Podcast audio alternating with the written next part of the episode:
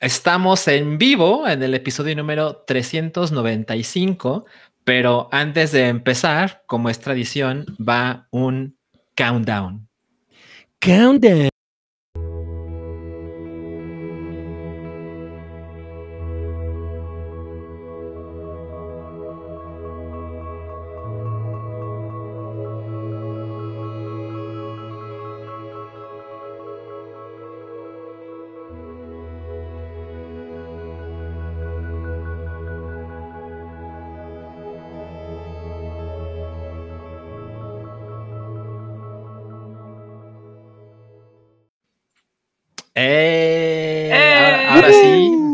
Ahora sí podemos, pueden ver nuestras caritas piciosas.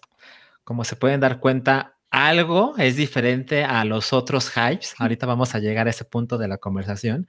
Pero primero le quiero dar la bienvenida a los que amablemente sí nos están acompañando en esta ocasión. Y quiero empezar por Oralia. Gracias por venir. Hola, muchas gracias por la invitación. por. No, muchas gracias. Muchas gracias. La verdad es que nos gusta mucho que nos visiten de la IPA. Ya sabes que usamos su canal todos los jueves. Entonces, pues, está chingón. Claro. Qué bueno que nos, Nos. Ajá, nos lo presta exactamente. Y esa voz que escucharon es de Santi Bebé, alias Mew Stan Account. Hola, ¿cómo están? Qué bueno que, que me invitaron esta vez. Que además quiero decir que este episodio va a tener muchas cosas nunca antes vistas. Tengo entendido que Oralia nunca había compartido episodio con Santiago, ¿cierto? No, no habíamos estado No, juntos. Mm, ya ves, Ah. cosas, cosas nuevas.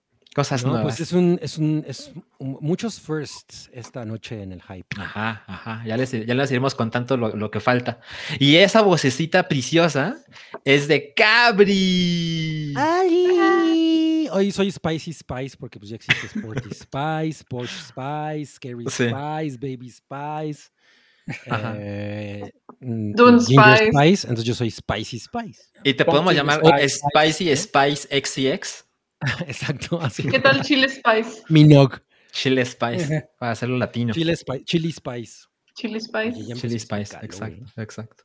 Bueno, pues como pueden darse cuenta, pues Rui no está, ¿no? La verdad es que eh, desafortunadamente pues tuvo una emergencia familiar, ¿no? Y la emergencia familiar es que hablaron sus vaqueritos de Dallas y le dijeron, hey Rui, ¿por qué no nos vienes a ver? Y, y Rui dijo, no mames, por supuesto. ¿Cómo Estoy no muy ahí. Ajá, entonces hoy Rui, la verdad es que Rui es un sujeto muy, muy, muy responsable, pero hoy dijo a la verga.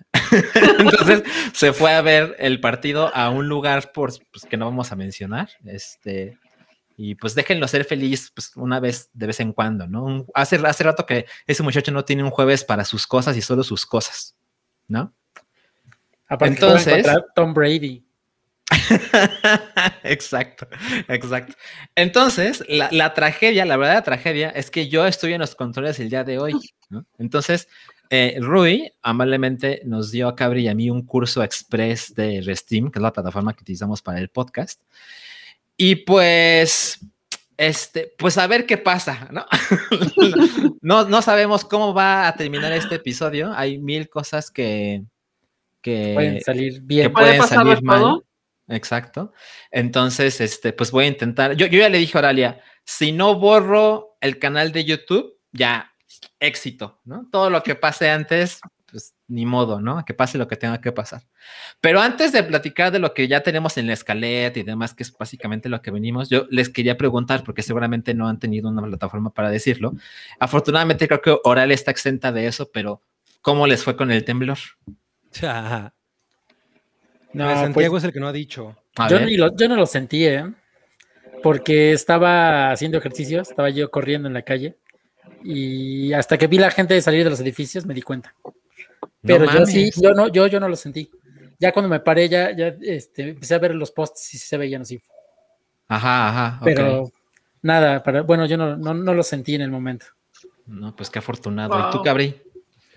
Pues yo estaba echándome una tlayudita y, y, pues me tuve que salir del lugar donde estaba echando. Es que además estábamos en una cena despidiendo a una vecina, a mi vecina justo de aquí al lado que se va eh, pues a trabajar a otro país y es una cosa muy triste. Mm. Entonces, pues nos estábamos despidiendo cuando chuchun. Y él así de qué bueno que ya me voy de esta asquerosa Sí, ciudad. Sí, exacto. Fue como de, güey, qué despedida, Mar.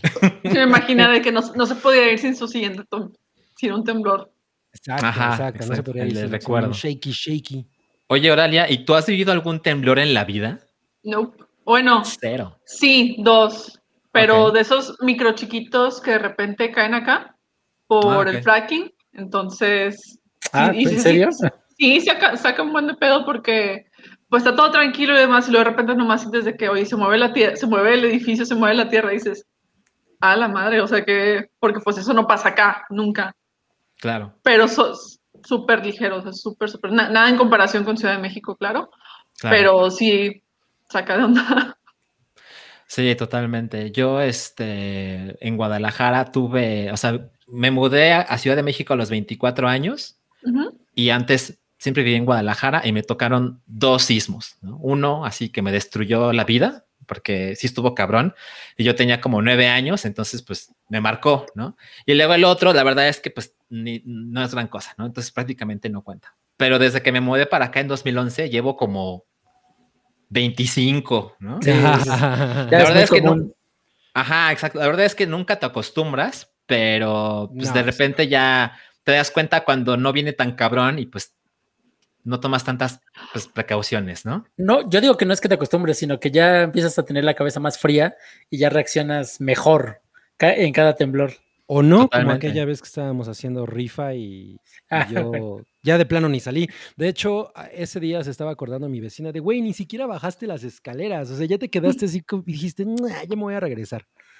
Sí, exacto. Yo, yo no llego aún a ese estado zen, ¿no? Yo, yo les cuento mi estado actual. O sea, yo tengo la aplicación de Sky Alert, ¿no? Que pues es toda persona que vive en Ciudad de México seguramente la tiene, la conoce por lo menos. Entonces, este, de repente me llegó una notificación. De hecho, llegó una notificación en la tarde, como a las 4 de la tarde, de sismo detectado leve. Y yo, ah, ¿no? Eh. Tranqui. Pero en la noche me llegó otro, bueno, otra de sismo detectado leve y dije, bueno, no pasa nada. Y unos segundos después me llegó otra que decía sismo moderado. Y dije, ah, chinga, pues ahora sí me voy a poner zapatos, ¿no? Porque pues ya, ahora sí voy a salir de mi casa. Entonces, tenía mis tenis aquí a un lado y cuando me agaché para sostenerlos, en ese momento llegó otro de una notificación que yo nunca había visto en la vida y decía, sismo detectado violento. Y dije, a la verga, no sí mames, ¿qué es esto? Ajá, entonces ahí, ahí fue donde ya me empezaron a temblar las manitas.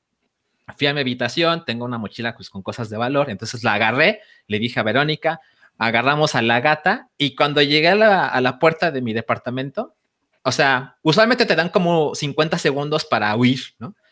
Pero era tal la fuerza que siento que fueron como 30, porque cuando llegué a la puerta de mi departamento, ya, ya el movimiento ya estaba cabrón. Y cuando empecé a bajar el primer escalón de los dos pisos, yo vivo en el segundo piso, el primer escalón ya era complicado. Ya era así de, güey, no le estoy atinando. Entonces, pues ya saben, luego llegas a, a- a la calle y, y en esta ocasión estaba lloviendo, era de noche, se fue la luz en mi colonia. Entonces, las luces en el cielo, no, no, no, no, no, o sea, Sí fue de whole enchilada, ¿eh? Exacto, exacto. Y afortunadamente, este, no pasó nada. O sea, digo, afortunadamente ahora en la Ciudad de México. O sea, no me he enterado de, de daños significativos. Evidentemente, las personas que están en Acapulco y en Guerrero, pues no, no tuvieron la misma suerte. Este, claramente pudo haber sido peor, pero bueno, corrimos con suerte y no estuvo tan cabrón, ¿no? Entonces, miren, antes de empezar, quiero ponerme al día con los superchats porque luego se nos viene el mundo encima. Entonces, por ejemplo, dice Daniel Lara. A ver, ¿nos, nos, nos ayudas, Cabri? Daniel Lara dice, a ver, espérame, aquí está, aquí ya. Sí, nos deja 129 pesitos y dice, por el puro gusto de ver a Oralia compartiendo espacio con los viejos borrachos. Yo no soy borracho, ¿no? Muchas gracias, Daniel Lara. Sí, la Muchas verdad es que nos da, nos da mucho gusto que Lara esté aquí el día de hoy con nosotros. Y luego tenemos otro superchat de... El otro es de Vicente Urrutia, que nos deja 20 monedas nacionales y dice, hoy que no está Ruiz, pido un salchiminuto de lo que sea, nadie los va a detener hoy. Y gracias por las chéves zorra que me gané ayer en la rifa. Ah, pues, Órale, qué bien. Pues mira, Vicente, Vicente está haciendo mejor mi trabajo que yo porque olvidé que hoy hay rifa. Ajá, de las mil cosas que van a salir mal el día de hoy. Hoy hay rifa de Chelito Botella. Es que, es que estás nervioso, se nota. que- Estoy nervioso, estoy nervioso. Se vale, se vale. sí. Es bien fácil llegar como talento y pues nada más dices tus tonterías y, y se acabó, ¿no? Pero hoy no, hoy no, eso sí. Entonces. Hoy no eres este, joven promesa. Soy una joven promesa. Young Promising Man. Entonces, este, voy a, ahorita les vamos a contar de la, de la, de la rifa. Recuerden que pues es por 50 pesitos. Entonces, Vicente Rita ya tiene su boletito y también eh, Daniel Lara tiene dos boletitos. Ahora, el salchiminuto me va a dar prisa porque el mundo se me va a venir encima. Entonces, podría tomarme las horas que yo quiera, pero no lo voy a hacer porque no puedo. Miren, tuve mucho trabajo. De hecho, tengo trabajo el día de hoy. Entonces, no pude ver el evento de PlayStation pero vi unos videitos. Y no mamen, no mamen lo pinches emocionado que estoy, porque mostraron God of War Ragnarok, que a mí no me, me pareció una obra maestra el anterior, pero está cabrón, está brutal y por supuesto está que quiere muy que sigue. Ajá. Y va a salir para Play 4 y PlayStation 5, entonces los que no tenemos PlayStation 5 por una razón u otra, pues aún tenemos, um, pues por jugarlo en la versión culerita, pero, pero se va a poder. Eh, anunciaron un juego de Insomniac acerca de Wolverine. No mostraron prácticamente nada, pero Insomniac es espectacular en lo que hace, sobre todo con PlayStation y con Marvel. Entonces seguro les va a quedar cabrón. Y hablando de Insomniac, anunciaron Spider-Man 2. El juego en el que Spider-Man no se mata si se pega Exacto. contra el piso. Exacto, la- la crítica constante de Cabri de, pero yo quiero que Spider-Man se mate en el piso, ¿no? Bueno, lo siento, Cabri, seguramente no va a pasar, pero aparece Peter Parker, Miles Morales y Venom. Entonces, Sí, estoy... vi que la gente estaba muy prendida, en especial por Venom, ¿no? Que o Claro. sea, es- es, de la generación de cómics noventera. Totalmente, totalmente. Los niños de los 90 ahora tenemos dinero para nuestros videojuegos y nuestras consolas. Y según yo, no hay un videojuego donde Venom aparezca pues de una manera chingona, ¿no? Entonces, pues habrá que ver. Pues había Ahora uno de Max- Maximum Carnage, ¿no? En el Super NES. Ajá. Hace- ¿Qué es- ¡Uh! Exacto. ¿Qué dices, Oralia? Que ya ahora que saben que los millennials tenemos dinero, dicen, ahora sí están sacando, pegándole a toda la nostalgia máximo Exacto. para, para hacer nuestras carteras. Absolutamente, absolutamente. Entonces, bueno, eso fue el salchiminuto del día de hoy y tenemos algún super chat por ahí. Tenemos el de Fernando R que dice, Cabri. Dice Ah, mira. un salchiminuto de nuestro benevolente benefactor Salchi eh, de si ya vio que se anunció en el para PS5 Spider-Man 2 y Wolverine. Sí, pues es que Mira, Fernando R, estamos conectados. Esos solo son de PlayStation 5, como nos podemos imaginar. Y Spider-Man 2 sale en 2023, así que tampoco es como que tengamos la prisa del mundo para conseguir un PlayStation 5. necesi- necesidad de estar eh, emocionando a la gente desde 2021. Ni sabemos si el mundo va a llegar. Es para que mantengas la esperanza y digas, ok, tengo que llegar vivo a tal fecha para... Tengo, tengo que seguir trabajando. tengo que seguir trabajando, necesito mantenerme No, viva. Exacto. Qué cabrón, qué cabrón que Oralia diga eso porque creí que solo yo operaba de esa manera, pero miren, No, yo, tengo, yo tengo una manera medio creepy de ver la vida y les juro que esto ha pasado por mi mente. ¿Cuál será el primer Zelda que no voy a jugar porque ya me morí? No. Uy, no, no, no. Yo, yo- yo he pensado lo mismo, pero con películas. ¿eh? Con Yo películas. también, con películas. Entonces, bueno, compartimos eso. ¿Tú no tienes eso, Santiago? Sí, también. O eh, ¿qué tal si me muero y, a- y al siguiente mundial México es, es campeón del mundo? cosas así. Pues eh, eso es lo que cosas Ay, que no. pienso a veces. Bueno, como es la pregunta de no mames, o sea, te mueres y al día siguiente llegan los aliens a la Tierra, ¿no? Así Ah, eso- oficialmente. Eso también estaría muy malo. Qué horrible, No, ¿no? no, Imagínate. A ver, bueno, le vamos a poner tantita pausa al super chat eh, y vamos a contarles rápidamente, les voy a contar yo lo de lo de seichelas.com, que es nuestro orgulloso patrocinador. Entonces, miren, ha llegado el momento de compartir pantalla, así que agárrense porque esto va a salir mal. Todas las, las pestañas comprometedoras. Ajá, ya cerré todo, todo Deja lo que no debería. No, saca la, pan- saca la, pan- la pestaña de Restream para que sea la única. No, no es que, es forzosamente tengo que tener otras cosas abiertas. Pero, pero esperen, eh, creo que ya lo voy a lograr, ya lo voy a lograr. Ahí está. Bien, bien. Ah, muy bien. No mames. No mames. Felipe Botelle estaría orgulloso. ¿Nos cuentas de qué va este pack, Cabris? A ver, a ver. El pack. Es que mi computadora, ya sabes. Eh, Sí, sí, sí. Este episodio es presentado por seischelas.com, como ya saben, y este es el Moist Pack, que pues por sus notas aromáticas de cáñamo, ya saben que... ¿No? El, el pack favorito de la UNAM. Aunque no prenden como la Moist, te dan el olorcito, el aromita. Son seis cervezas de cervecería Barrio Chico. Barrio Chico, eh, pelea grande.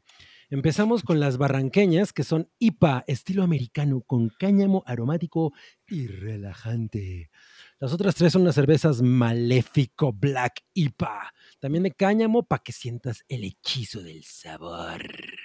Ajá, exacto. Mi Mai. Mi Mai, Y, ¿no? y- ahora, Mai. mi Mai, ahora les vamos a presentar el código QR. Sí se lo ven, ¿verdad? Sí. Sí, sí, lo estamos. Na- nada Sí, se ve, nada más que ¿Hay hay que, crecerlo. Ahí Está- está. ahí está bien. ¿no? Ahí Ahí. estamos. Con este código QR, ahora lo voy a hacer un poquito más chiquito. Con este código QR, este, pueden escanear y llegan directo a seychilas.com, justo al apartado del Moist Pack, para que lo puedan conseguir por su propia cuenta. Y recuerden que por 50 pesos entran en la rifa y lo mandamos a cualquier parte del territorio nacional. ¿Ok? Entonces, puedo dejar de compartir pantalla y dejar de ponerme tan nervioso. Entonces, ahora sí, ahora sí, a los 16 minutos de esta madre, ahora sí vamos a empezar, ¿no? Y vamos a empezar el día de hoy con cosas que vimos en la semana. Y eso quiere decir que es hora de poner la cortinilla. Yay.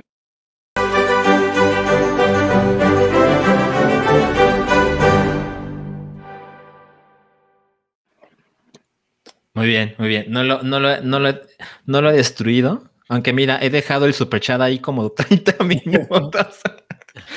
bueno, vamos a empezar con las cosas que, que vio Cabri. que ¿Qué viste esta semana, Cabri?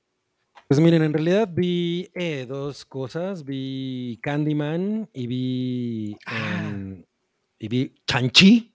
Ajá, a ver, a ver. Pero no puedo hablar de Candyman porque me da miedo. O sea, seguramente para hablar de él lo tengo que pronunciar más de cinco veces y la computadora es un espejo, entonces me da miedo. El Black Mirror. El Black Mirror, exacto. Entonces mejor voy a hablar de Chanchi, que pues tú también la viste, ¿no? Yo también la vi, aunque ya la platiqué, pero, pero Híjole. ya veremos. ya veremos. Chanchi, pues fue, la vi el mismo día que vi Candyman, ¿no? Entonces, pues, Ok. era función doble, muy emocionados. Y pues, como que, como ya hemos hablado bastante de ella en el, en- en el hype, pues yo me la voy a llevar rápido. La verdad es que el- los primeros 20 minutos me parecieron bastante entretenidos, un poco lo que, un poco un reflejo de lo que dijiste tú, Salchi, me, me, me parecieron muy refrescantes. Aquafina, no mames, siempre que sale Aquafina en una película me la paso poca madre. Y hay- había un dude por ahí que se estaba quejando, creo que era Cannabis Tacos, que se estaba quejando de que, no, es que hay, la, la primera secuencia de pelea parece como que están bailando. Y justamente de eso dijimos la, la primera vez que Rui habló de ella, porque es como, pues es esto completamente wuxia, ¿no? O sea, si nunca has visto La Casa de los Cuchillos, El Tigre y el Dragón o, o Hero, Heroes. no mames, o sea, ¿cómo no te esperabas eso de una película como esta? Entonces, esas primeras secuencias de pelea a mí me gustaron un chingo. O sea, la verdad es que todo pintaba para, no mames, me la estoy pasando chingón. Y hay una secuencia de un autobús que está poca madre. La pelea en ese, en ese autobús es una maravilla. Ujú. Pero a partir de que sale la primera criaturita tierna, que se llama Morris, o no sé qué, que es como unas nalgas dobles. Es como el double dildo, el double-ended Sí. dildo, pero de nalgas, ¿no? Y- Exacto. y tiene alitas. A partir de ahí la película cambia completamente el tono y se desmorona muy cabrón. Y una cosa que en especial Chocomiao la disfrutó mucho, pero yo la verdad no disfruté nada la pelea final. O sea, yo no sé si era la sala en la que estábamos, que era una VIP o, o qué pedo, pero no se entiende nada de lo que está pasando en la batalla entre, estos- Absolutamente. entre el dragón este y la criatura genérica eh, que sale de la cueva. Yo neta no entendía qué chingados estaba ocurriendo. Me pareció muy, muy, muy eh, sorprendente cómo en una pelea como la de Godzilla contra King Kong, cuando pelean contra Mechagodzilla, que tienes a tres monstruotes conviviendo en pantalla al mismo tiempo, entiendes perfecto. Si alguien no ve Godzilla vs. Kong, una disculpa. ¿De alguna- si alguien qué? Ah, no, eso ya es demasiado, ¿no? Sí, sí, sí. Al final sale Mechagodzilla, ¿no? que, que, pues, es una de las cosas más emocionantes que ocurren en, que han ocurrido en este año en el cine. Sí. Y no mames, en esa película se entiende perfecto todo lo que está ocurriendo, ¿no? ¿Dónde están parados? ¿Dónde están ubicados uno respecto al otro? En este, en este final de Shang-Chi, donde se pelea un dragón contra la otra criatura y van subidos Shang-Chi y otras personas en los, en los monstruos.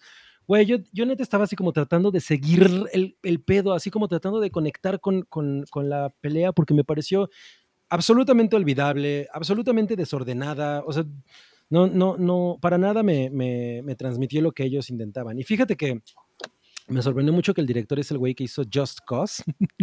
Marvel está haciendo mucho esto, ¿no? De agarrar directores que tienen películas así súper pequeñas, que se tratan de Ujú. puro drama, ¿no? Y es esa película de, de abogados que a mí me gustó un chingo. Eh, y no, no, no, no. O sea, aquí definitivamente me parece olvidable Shang-Chi.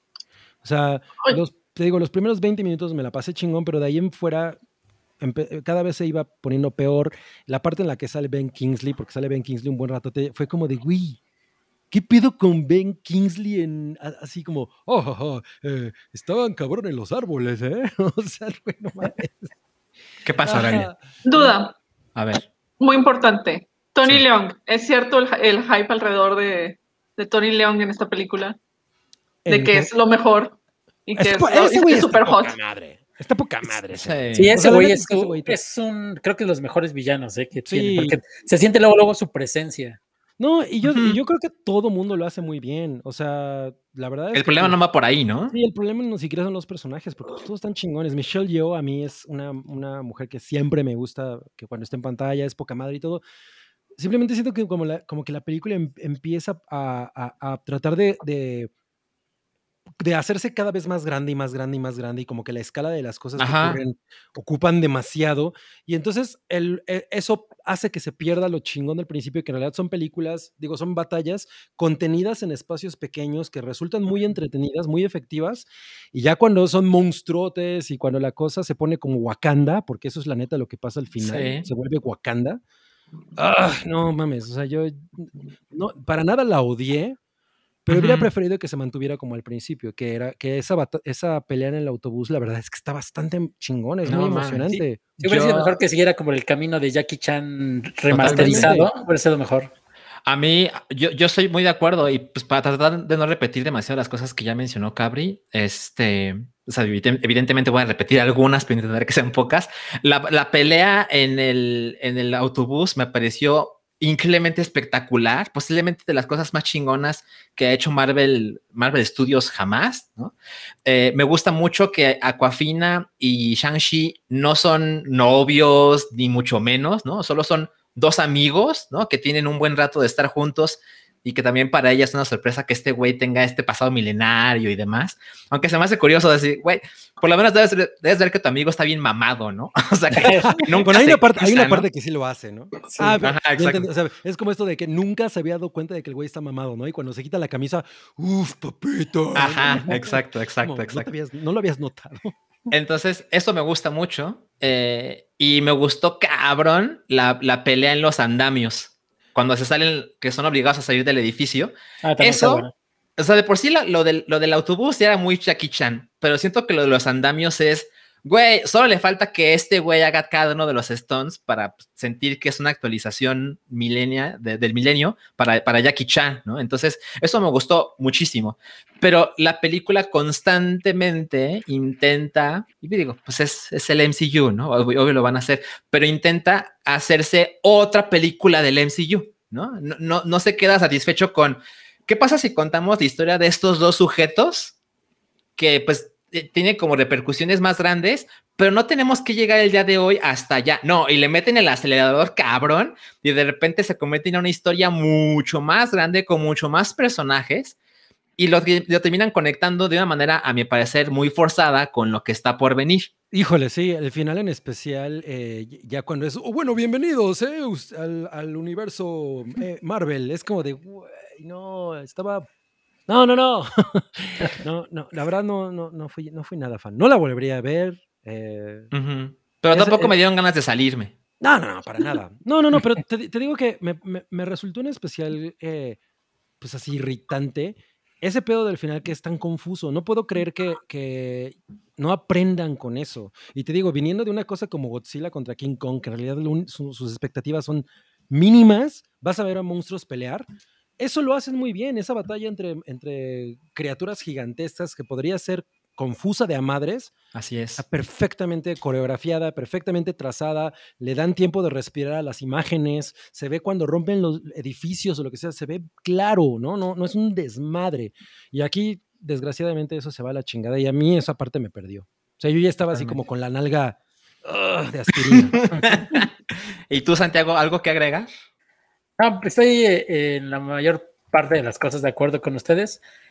Yo, donde me perdió un poco, es donde empezó a decir Cabri que aparece la- esta criatura, donde empiezan a dar más, más, más contexto de su vida, bueno, de la aldea de, de su madre. Ujú. Ahí como que sí la empecé a sentir ya lenta, lenta, se me hizo un poco pesada, pero pues ya al final se recupera un poco con, con los madrazos, ¿no? Pero Ujú. estoy, estoy de acuerdo con ustedes. Pero los leones esos gigantescos también chingones. Sí, está poca madre. Yo quiero uno de esos, de mascotita. Sí, la verdad es que Es sí, están cliché. chingones. Y, y para los fans de Pokémon hay una criatura que es como un Ninetales de, ah, sí, lo pensé luego lo que la vi. de Alola. Ajá, Sí, exacto. Sí, es el Ninetales de hielo. dijo, Ay, ese es como de Pokémon. Ah, no mames, mira, sí, la verdad es que también. Yo fui a ver la película con Verónica y me dijo, mira, un Ninetales. Y ah, no, mames, no soy el único güey que lo detectó. Entonces, bueno, pues Shang-Chi, ya saben, la verdad es que es otra película del MCU. Creo que si tienes una percepción de este universo, ya sabes lo que va a esperar, lo que, lo que va a suceder. Entonces, pues, pues ni modo. Pero bueno, tenemos más cosas el día de hoy y ahora seguimos con Oralia, que nos va a contar de una película que se llama Noche de Fuego. Noche de Fuego. Cuéntanos, Oralia. Pues bueno, me, las, me invitaron amablemente a una función de prensa acá en la Cineteca Nuevo León. Fui a ver el lunes, fue el lunes, este, la, la función. Ajá.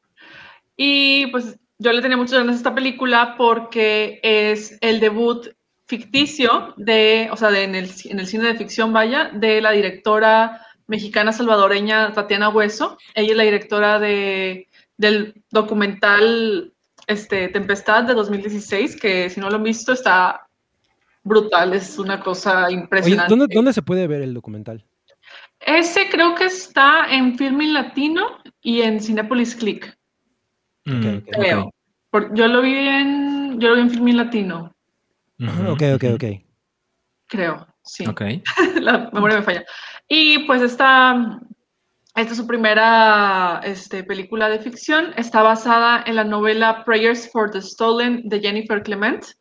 Eh, la escribió y la adaptó esta Tatiana.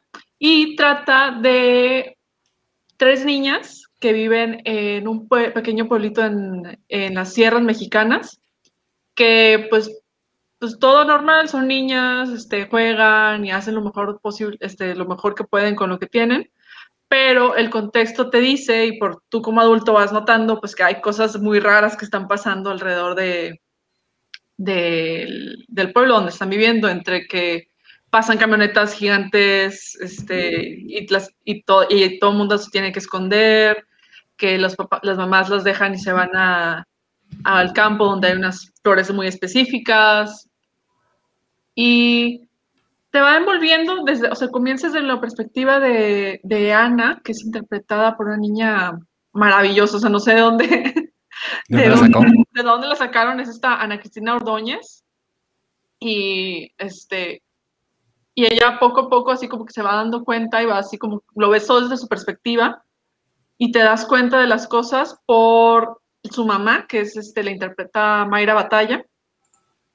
Y, y ahí vas, o sea, vas dándote cuenta poco a poco de muchas cosas y de cosas que están haciendo, que la mamá está haciendo para proteger a su hija y que vas notando que las demás mamás también hacen.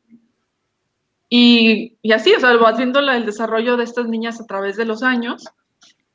Y es una película muy pesada, o sea, en el sentido de que pues se toma su tiempo, se le da el tiempo a respirar las imágenes, de las secuencias, Ujú. este, pero tú como, o sea, como adulto lo vas viendo y dices de que, ay, güey, se va a poner bien cabrón, se va a poner bien cabrón, estás todo el, todo el tiempo con un nudo en el estómago y en la garganta, así de que es que, ¿qué va a pasar? Porque tampoco es, la película no es violenta, o sea, toda la violencia que ocurre pasa fuera de cámara o no, o la percibes, pero no, no estás, este, no se ve en pantalla, vaya, no es explícita como otras películas mexicanas que hablan sobre, de, sobre narcoestado y sobre este, ese tipo de cosas.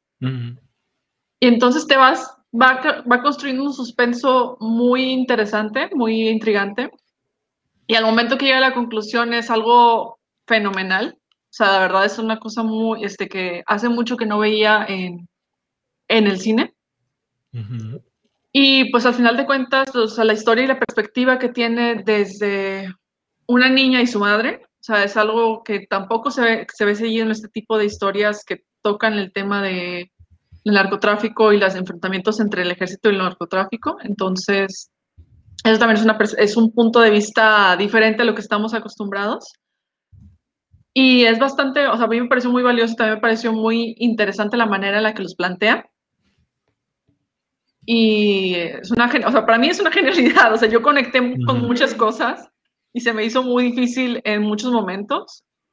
Y la recomiendo mucho. Sale en cines el próximo 16 de septiembre. Entonces, es, es, es, estreno nacional, ¿verdad? Estreno nacional, así es. Okay. Para que vean Chilangolandia y luego esto. Yo sí pienso hacer eso, ¿eh? Aunque, aunque, aunque, lo digas, lo dirás de broma, pero no mames, I'm so there.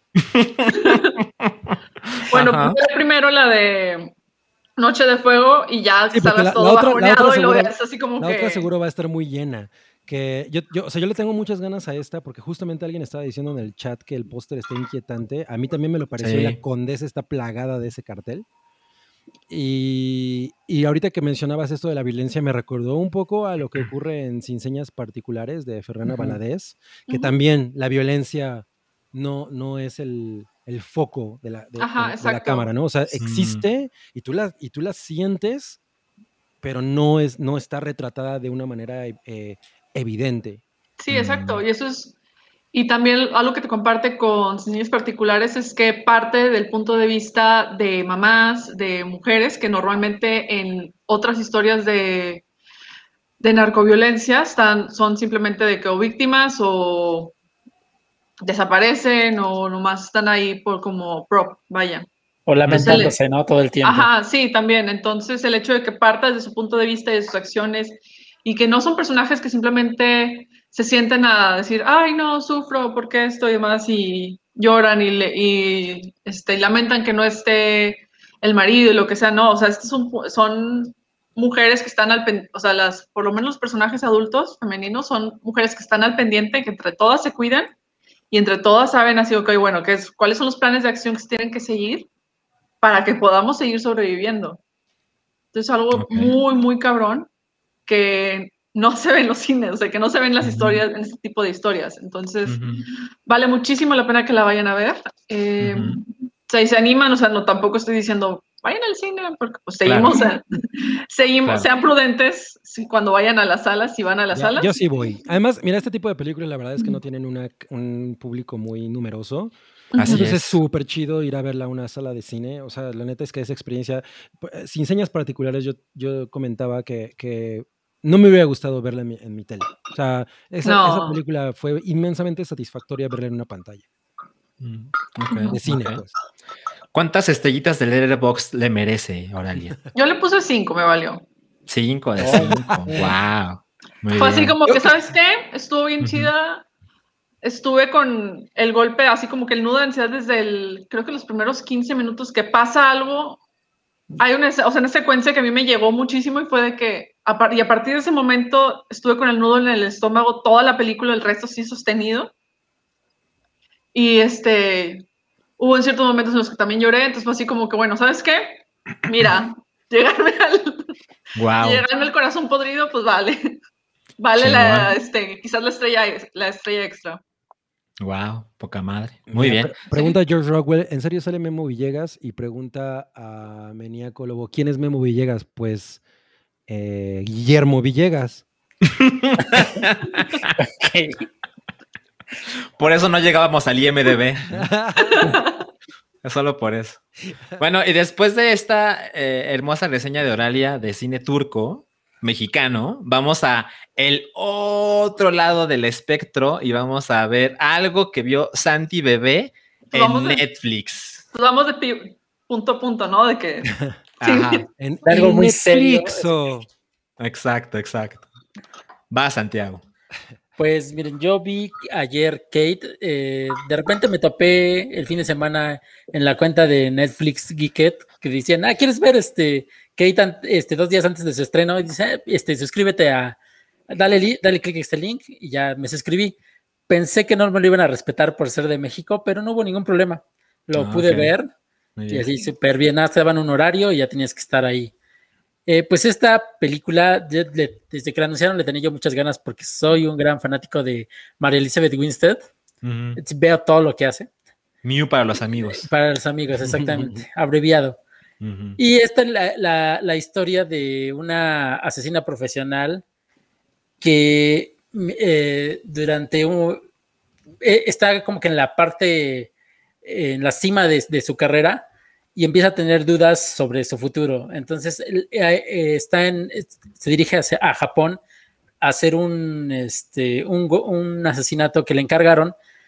Y mientras está esperando este, las, las órdenes, la- todos los detalles, se, se mete en un night one stand con un one night stand con ¿se acuerdan de Darío de Game of Thrones? Ajá. Sí, ¿Cuál de los sí, dos? sí. ¿Cuál de los dos? El, el guapo. el último, el segundo Darío. ¿El Ah, el segundo? segundo, ok, ya. Esa. Según Ah, yo, pues, los dos eran guapos. ¿no? Los dos eran muy guapos. Sí, Por no, eso pregunto. Bueno, el segundo. Pues se mete en un wine stand, night stand con él Ujú. y e- este tipo, eh, ella se entera que lo enven- la envenenó y lo va a confrontar. Le, él explica que él, él lo, contra- él lo contrató a alguien más, que se quería vengar de ella Ujú. y se va a checar al conductor y le dicen que tiene 24 horas para vivir, que no más, porque el, el- el veneno que le dieron es muy potente y no hay cura, básicamente. Ok. Entonces ya ella este, empieza a seguir los pasos de, de las pocas pistas que tiene para, para tener su, su- su venganza contra la persona que, que, este, Ordenó que, que ordenó su asesinato. Y, ya, eh, y, de, y durante este, de este viaje que tiene, se, se hace, hace amigas con esta, es una adolescente que es básicamente el resultado de, de su máximo arrepentimiento de, de su carrera de asesina. Entonces, como que ahí se cierra un círculo. Y está bastante entretenida, me gustó mucho. Eh, sale también Woody Harrelson ahí en el papel del, como del Miyagi-san de, de Mary Elizabeth Winstead. Y me gusta, digo, porque es muy violenta. o sea, mucha gente la comparaba con Crank, pero Crank es de desmadre. Esta es totalmente seria. Y Este- o el más Más en la Besson. de. sí, ya algo así como la, la que estaban platicando de este. Ay, se me, de- se me olvidó.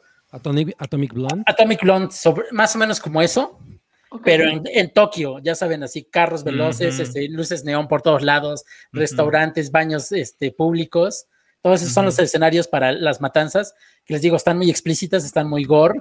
Las coreografías están muy chingonas. Este, ella también hizo todos sus stunts. Y- y eso me parece muy chingón que hayamos descubierto a ella en su, en su, en su fase de, de mujer de acción. Ves que ya, ya tiene tres Gemini Man, Birds of Prey y ahora esta. Me Claro. parece que le, le queda muy bien. Pero dirías Y- que esta es la mejor de las tres. Mira, a mí sí me, este Gemini Man es- realmente me aburrió totalmente. Ujú. Birds of Prey la disfruté, pero no tanto. Y esta creo que es la más entretenida. No, no van a encontrar así, la, no mames, que, que no es John Wick. No es el peliculón. O sea, no, no, no, porque tiene cosas que todavía se ven medio chafonas. Eh, los giros que tiene se ven venir así para mitad de la película, ya sabes qué va a pasar al final. Pero Ajá. digo, vale la pena. Y sobre todo la, la- la química que tiene ella con la chica, que es una debutante que se llama Miku Patricia la- la- la chica es muy, muy divertida y tiene momentos muy brillantes, entonces creo que es por lo que vale la pena. Ah, Preguntan que si es como Gunpowder Milkshake, que justo le estábamos comparando ahorita con esa. Sí, mira, no sabría decir porque no la he visto, pero tal Yo- vez. Yo, yo, yo, yo creo que Gunpowder Milkshake nos queda de ver bastante, ¿eh? Para el nivel de elenco que tiene. Sí, mira, y esta, tío, no esperen tanto. Es, es la clasificación Rui de, de Alambrito y Chevechita. Ujú. Clasificación no. R de Rui. Sí, no esperen más. O sea, no, no los va a decepcionar tampoco. Entonces, es para pasarse Tipo para ver viernes en la tarde, ya saliendo de la oficina. Sí, para, para, relajar, para relajarte, Sí. ver, ver, ver a María Elizabeth Wisted cortar algunos cuellos de los Yakuza, está bien. Ok, ok. O sea, ¿Se mete con Yakuza? Sí, se supone que el- los asesinatos, uno, el, el eh, por el que ella se da, en donde se da cuenta que está envenenada es para un Yakuza. Entonces ya empieza ahí. Y eso se ve en el tráiler, ¿no? Que Exacto. ¿Quién era el güey que iba a matar? Ah, es como un super jefe de la Yakuza. Oye, pero yo nada más quiero saber una cosa. Sale bailando la de sa, sa, sa, Yakuza. No, no, Bueno, no, no pudieron bueno. pagar los derechos. No, No. Muy caro. Porque aparte de todo el tiempo está casi, casi muriéndose, tiene que andarse inyectando cosas para que le dé la adrenalina, el subidón. Entonces Ajá. no le daba para bailar. Digo, se ve creepy porque en el cuello se ve como una quemadura. Sí. Sí, es que, bueno, voy- no es un spoiler, el veneno es radiación. Entonces, veneno lo que le va haciendo, le va haciendo a su cuerpo, cada, cada que pasa se le van cayendo los dientes, está vomitando a cada rato, ya no aguanta. Entonces, eso le da un toque más de creepy ahí. Ok, y le pusieron su, su ojito de Matt Mikkelsen, ¿no? Exacto. Se lo destruyeron. No, pues este, ¿cuántas estrellitas le pone Santiago? Mira, le pondría tres, pero tres y media nada más porque sale ella. ok, Ay, güey, no mames. ok, ok. Entonces, la reseña del hombre heterosexual. Exacto. Muy bien, muy bien. Pues miren, eso es lo que vimos en la semana. Me parece que vamos muy, muy bien en tiempos. Ahorita vamos a decir unos superchats y luego continuamos con los otros estrenos de la semana. ¿Ok? Entonces vamos a. Aquí nos quedamos en los superchats y dice. Cabri. El del, ah, es el del Paddington. Ujú, Sí. Dice eh, Leonel que deja 20 pesitos y dice un 20 para que el Paddington me felicite por mi Ah. Hoy vino Paddington. ¡Ay, sí vino! Ya llegó porque lloraban, cabrones. Ajúa, ajúa. Oye, Oralia, nunca había visto a Paddington así en misma pantalla que ella, ¿no? No, no- Pues no Nunca compartido pantalla. Mira, pantalla. mira, mira, le doy un besito a Oralia. Ajá. Ajá. Ok. Feliz, feliz cumpleaños. Feliz, feliz. cu- Ah, no, este es- Feliz, feliz cumpleaños. Feliz, feliz cumpleaños. Nel, Nayan.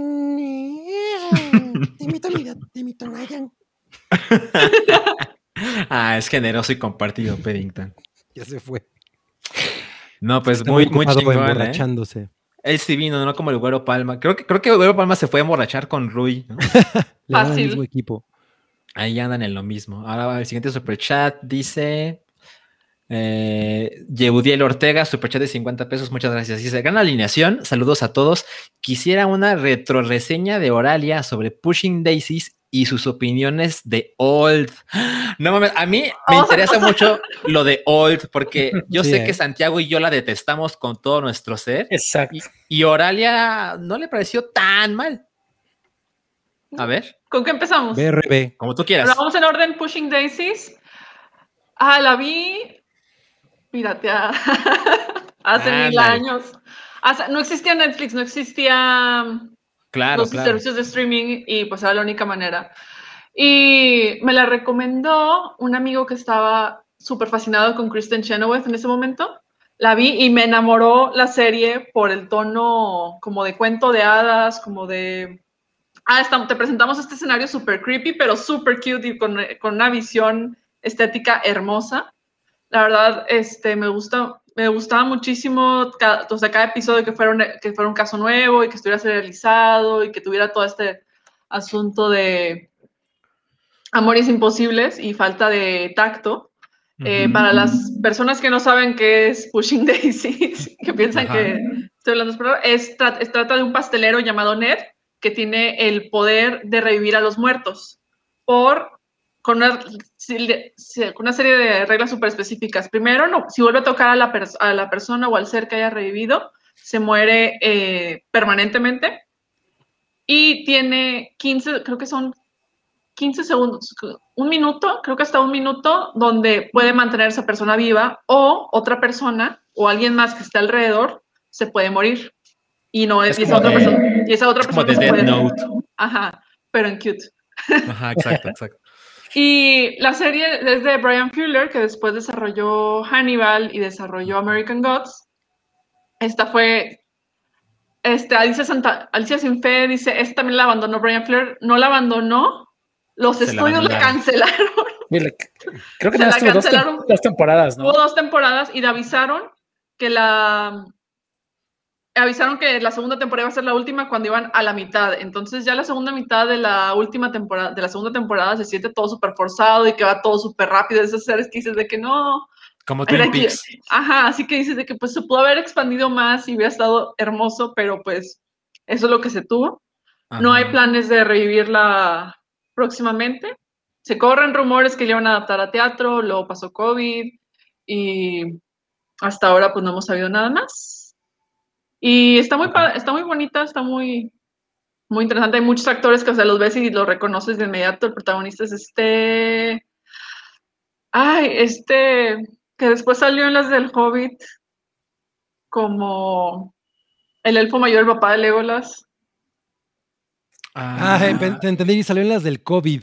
Uh, ajá, yo también. Eh, Hugo ¿Cuáles son Weaving. No, no es Hugo Weaving, es este Ah, alto. otro elfo es. no me acuerdo cómo se llama. ah, Ah, este, Híjole, ahorita no lo voy a lograr. Ajá. ahorita Google no lo resuelvo, al cabo que. Lee Pace. Ah, claro, Lee Pa- Sí, sí, sí, sí, sí, sí. Lee. Pace. Gracias, Ángel Soria, que también lo, lo- Muy bien. Y Pushing Daisies no estoy segura si se puede ver en algún lado. Tengo ganas de verla otra vez, pero ¿Cu- ¿Cuál fue la cadena original que la transmitía? era, ¿Era ¿no? de CW o algo así? era así, creo que era CW cuando y tenía así como que fue esta temporada en que empezaron a sacar que series súper novedosas y nuevas y no les daba chance de, de despegar. Y era de que nada, no, no es suficiente, no hay suficiente rating ahorita, pues, sabes que ya, córtale, bye. Ujú, ujú. Y pues Pushing Daisies fue una de esas que terminaron repentinamente. Ok. Y sobre Old, Ajá. fíjese que me gustó. Sí, o sea, desde el inicio sabía de que hacia dónde iba el twist final, que pues en realidad no es twist porque te lo están diciendo desde el inicio. Y fuera de que sí es, sí tiende a ser, y que es- creo que es un problema con las películas este, de Shyamalan, que de repente agarra conceptos muy chingones y muy grandes, pero no sabe cómo terminar de aterrizarlos. Eh, fuera de eso, o sea, me hizo muy entretenida, está muy divertida. o sea, yo me divertí mucho, la, la vi en el cine me divertí muchísimo. Y me gustó mucho esta parte donde, plan, o sea, así como que juega con la idea de que, pues al final de cuentas, o sea, se pone muy existencial con la pareja central, diciendo, pues es que mira, esto es lo que hay, esto es lo que se tiene, es lo que, lo que te puede, o sea, no que te pueda pasar, sino lo que al final de cuentas, pues no te das cuenta que el tiempo pasa súper rápido, entonces aprovechalo y disfrútalo lo más que puedas, y pues en un mundo donde todo está súper acelerado y pues ni, te- ni chance de disfrutar nada, o sea, te sientes culpable de disfrutar las cosas de lo que te gusta porque dices, no, es que debería estar mejor trabajando, debería estar haciendo otra cosa que sí sea productivo, me parece que es un este mensajito lindo que pues vale la pena recordar de vez en cuando. Claro. Y también, también disfruté muchísimo que todas las como enfermedades y caracterizaciones de los adultos, conforme iban envejeciendo, eran fallas que cada uno tenía. Me gusta un chorro que pues, el personaje de Gal García pues va a per bueno, no, ya no voy a comentar nada más porque lo van a avisar después. Es que Oye, ese pero- tipo de, deta- de- de- de- de detallitos me gustaron un chorro, los aprecié de que, ay, mira, qué bonito que le pasó, o sea, no qué bonito, pero le pasó esto porque era una, este defecto que ya te lo estaban planteando desde el inicio y que te los van así como que todo, y todo así como que siguiendo una fila de acontecimientos que suenan, que igual y suenan de que, si no pones atención es de que, ah, no mames, este, ¿cómo? Y, y pero ¿por Ajá. qué eso salió de la nada? Pero pues sí te lo van detallando desde el inicio, entonces también el para, también algo que leí, o sea, que leí muchos críticos de que no manches, ese final súper sacado de la nada, y saben que, que, pues si pones atención al inicio, que es cuando te están exponiendo todo, pues dices, ah, pues claro, obvio, esa era la conclusión. Y que también está muy interesante esa parte de que, que, que también me gustó muchísimo fue que al final de cuentas, pues no tienes, el, no tienes eh, libre, libre albedrío, no tienes la capacidad de, de decidir las cosas y al final de cuentas, decidas lo que decidas, pues una mega corporación puede decir, eh, ¿sabes qué? Fuck you, va, te va a pasar esto y pues no tienes escapatoria. Entonces al final, ante ese ah, este panorama cada vez más eh, cercano y horrible. Pues mira, qué bueno que, que Este- Oralia no la vio con Santiago y conmigo, porque Santiago y yo hubiéramos estado así de "Ah, Sí. chingadera asquerosa. Y Oralia se hubiera bajoneado seguramente, porque yo no mamen, o sea, de verdad yo estaba pensando, Yo no, no me voy a salir porque yo no me salgo del cine, pero no mames mis ojos, o sea, puta, terrible. Bueno, vamos con el siguiente super chat. Sí. Dice Diego y Manol. Ah, nos manda 50 pesitos y dice un minuto de 300 segundos para. Santiago por el remake de Cotor. Ah, pues mira, Es Cotor. es- Cotor, pues cuéntanos, Santiago. mira, de- eh, Kotor es el- la abreviación de Knights of the Old Republic, un juego de Star Wars Ah. eh, muy, muy famoso. Eh, pero lamentablemente nunca lo he jugado. O sea, me sé, Ah. la, me sé la historia, me sé el twist, me sé, Pues tienes ¿Por qué? 300 segundos, ¿eh? sí, me sé, sé por qué es muy, muy famoso, pero Claro. nunca lo jugué porque nunca tuve el bo- Xbox original. Entonces, Claro. pues la verdad sí estaba esperando un remake para poder jugarlo ya, saben, remasterizado en el PlayStation 4, en el Xbox. La- me hizo muy feliz la, la noticia y que lo confirmaran hoy, pues fue excelente. Entonces ya, ya les diré cuando lo juegue. Ok, mira, para aprovechar los segundos que le dieron a Santiago, yo tengo que decir algo que no es muy productivo. Yo tampoco lo he jugado. Pero, esperen, esperen, esperen. Pero aún así sé lo grande que es, porque en el universo de Star Wars, o sea, el universo de los juegos de Star Wars, KOTOR se le considera la cúspide. Sí, o sea, está, está ahí arriba. es, es, ajá, entre Rogue Squadron y Shows of the Empire y los juegos de Lego de Star Wars que son buenos o muy buenos, KOTOR es, no, no, no, no, no, nada como KOTOR, ¿no? Entonces, Los está poca son bien madre. chingones. Ajá, está poca madre que ahora eh, una nueva generación la va a poder jugar con, los, pues ya sé, con las ventajas, el 1080p, el 4K, la, la, la, la, la, con consolas de nueva generación y de anterior generación, porque se ha creado tal culto alrededor de Kotor que hay mucha gente que no lo jugó, porque como bien dice Santiago, pues es de la época del primer Xbox, ¿no? Ujú. el del el bolillo que era por control, entonces está poca madre que muchas personas van a poder acercarse, me incluyo, como decir, ah, pues sé que es una cosa chingona, pues lo quiero probar con mis propios ojos, ¿no? Entonces, pues, pues a ver qué tal, pero sí es un anuncio grande, la verdad. Sí, Ahora vámonos con el siguiente super chat antes de la siguiente sección y a ver cuál es el siguiente super chat. Ah, y es para mí. Dice, Yo lo leo. a ver, Ángel Gracias. Soria nos deja 20 pesos, muchas gracias. Y gracias. pregunta, Salchi, ¿cómo vas con Evangelión? Saludos a Paddington. saludos a, a Paddington, Paddington. Paddington. Paddington, perdón. Gracias. Gracias. Gracias, güey. Ok, me voy a dar prisa. Eh, miren, eh, la verdad es que desde la semana pasada no pude avanzar tanto Evangelion como yo hubiera deseado.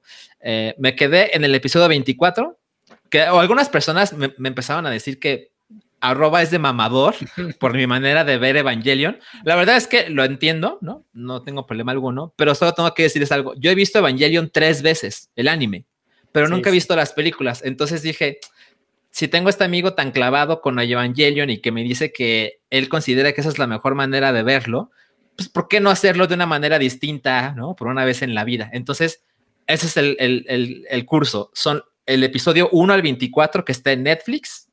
Son 26 en el anime, pero te quedas en el 24. Luego ves eh, Rebirth, no, perdón, se llama Dead Come True, según recuerdo, eh, que está también en Netflix, que es un recap que es un terrible recap, porque se supone que en hora 10 te cuentan todo el anime del 1 al 24, y la verdad es que no es cierto, porque si nunca has visto el anime, no vas a entender nada. O sea, yo vi el anime y no entendí nada, entonces imagínense a alguien que nunca lo ha visto, pues menos. ¿no? Y después de eso, te vas, sigues en Netflix y te vas a The End Evangelion, que explica de mejor manera lo que sucede en el episodio 25 y 26, pero fuera de la perspectiva de Shinji. Y en el minuto 1 con 18, según recuerdo, te sales y regresas al episodio 25 y 26. Luego te regresas a ver The End Evangelion. Y cuando eso No, yo- yo acabe. ya para ese momento estaría bien pedo, güey. Ya no sabría, Sí, exacto, ya- ya exacto. no sabría ni qué estoy poniendo. Totalmente. Y cuando se acabe The End of Evangelion, o sea, los últimos minutos que dejaste pendientes por hacer la mamada que estoy contando, ahora ves las películas de Rebirth. Bueno, ¿cuál es el update? Desde la semana pasada solo terminé del episodio 1 al 24, que me faltaban como dos episodios, según recuerdo, y vi el recap. El recap es asqueroso, o sea, no, no, no. Ignórenlo, evítenlo. Entonces ya, por suerte me voy a End of Evangelion, que seguramente, seguramente lo voy a odiar, pero he puesto toda mi fe en las películas, en las cuatro películas que están en Amazon Prime Video y espero que ahí yo pueda terminar de amar Evangelion porque es una cosa muy curiosa, es una idea fascinante que está cabrón como no pudieron contar. Entonces espero que esto cambie mi percepción acerca de, de la serie. Ya les contaré seguramente en dos semanas porque no creo que no lo logre. Pero bueno, ya llegaremos a esa parte. Y ahora vamos a seguir con la escaleta y vamos a contar eh, los próximos, no, otros estrenos de la semana, pero eso incluye otra cortinilla que va. Yes. A quitarme. A ver.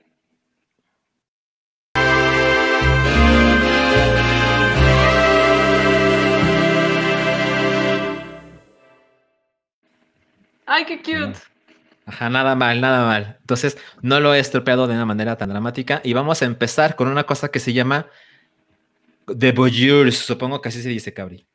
De voyeur, sí. Es Voyeur. como los voyeristas, ¿no? Ajá. ¿Quién sabe de qué va esto? Yo no vi el tráiler.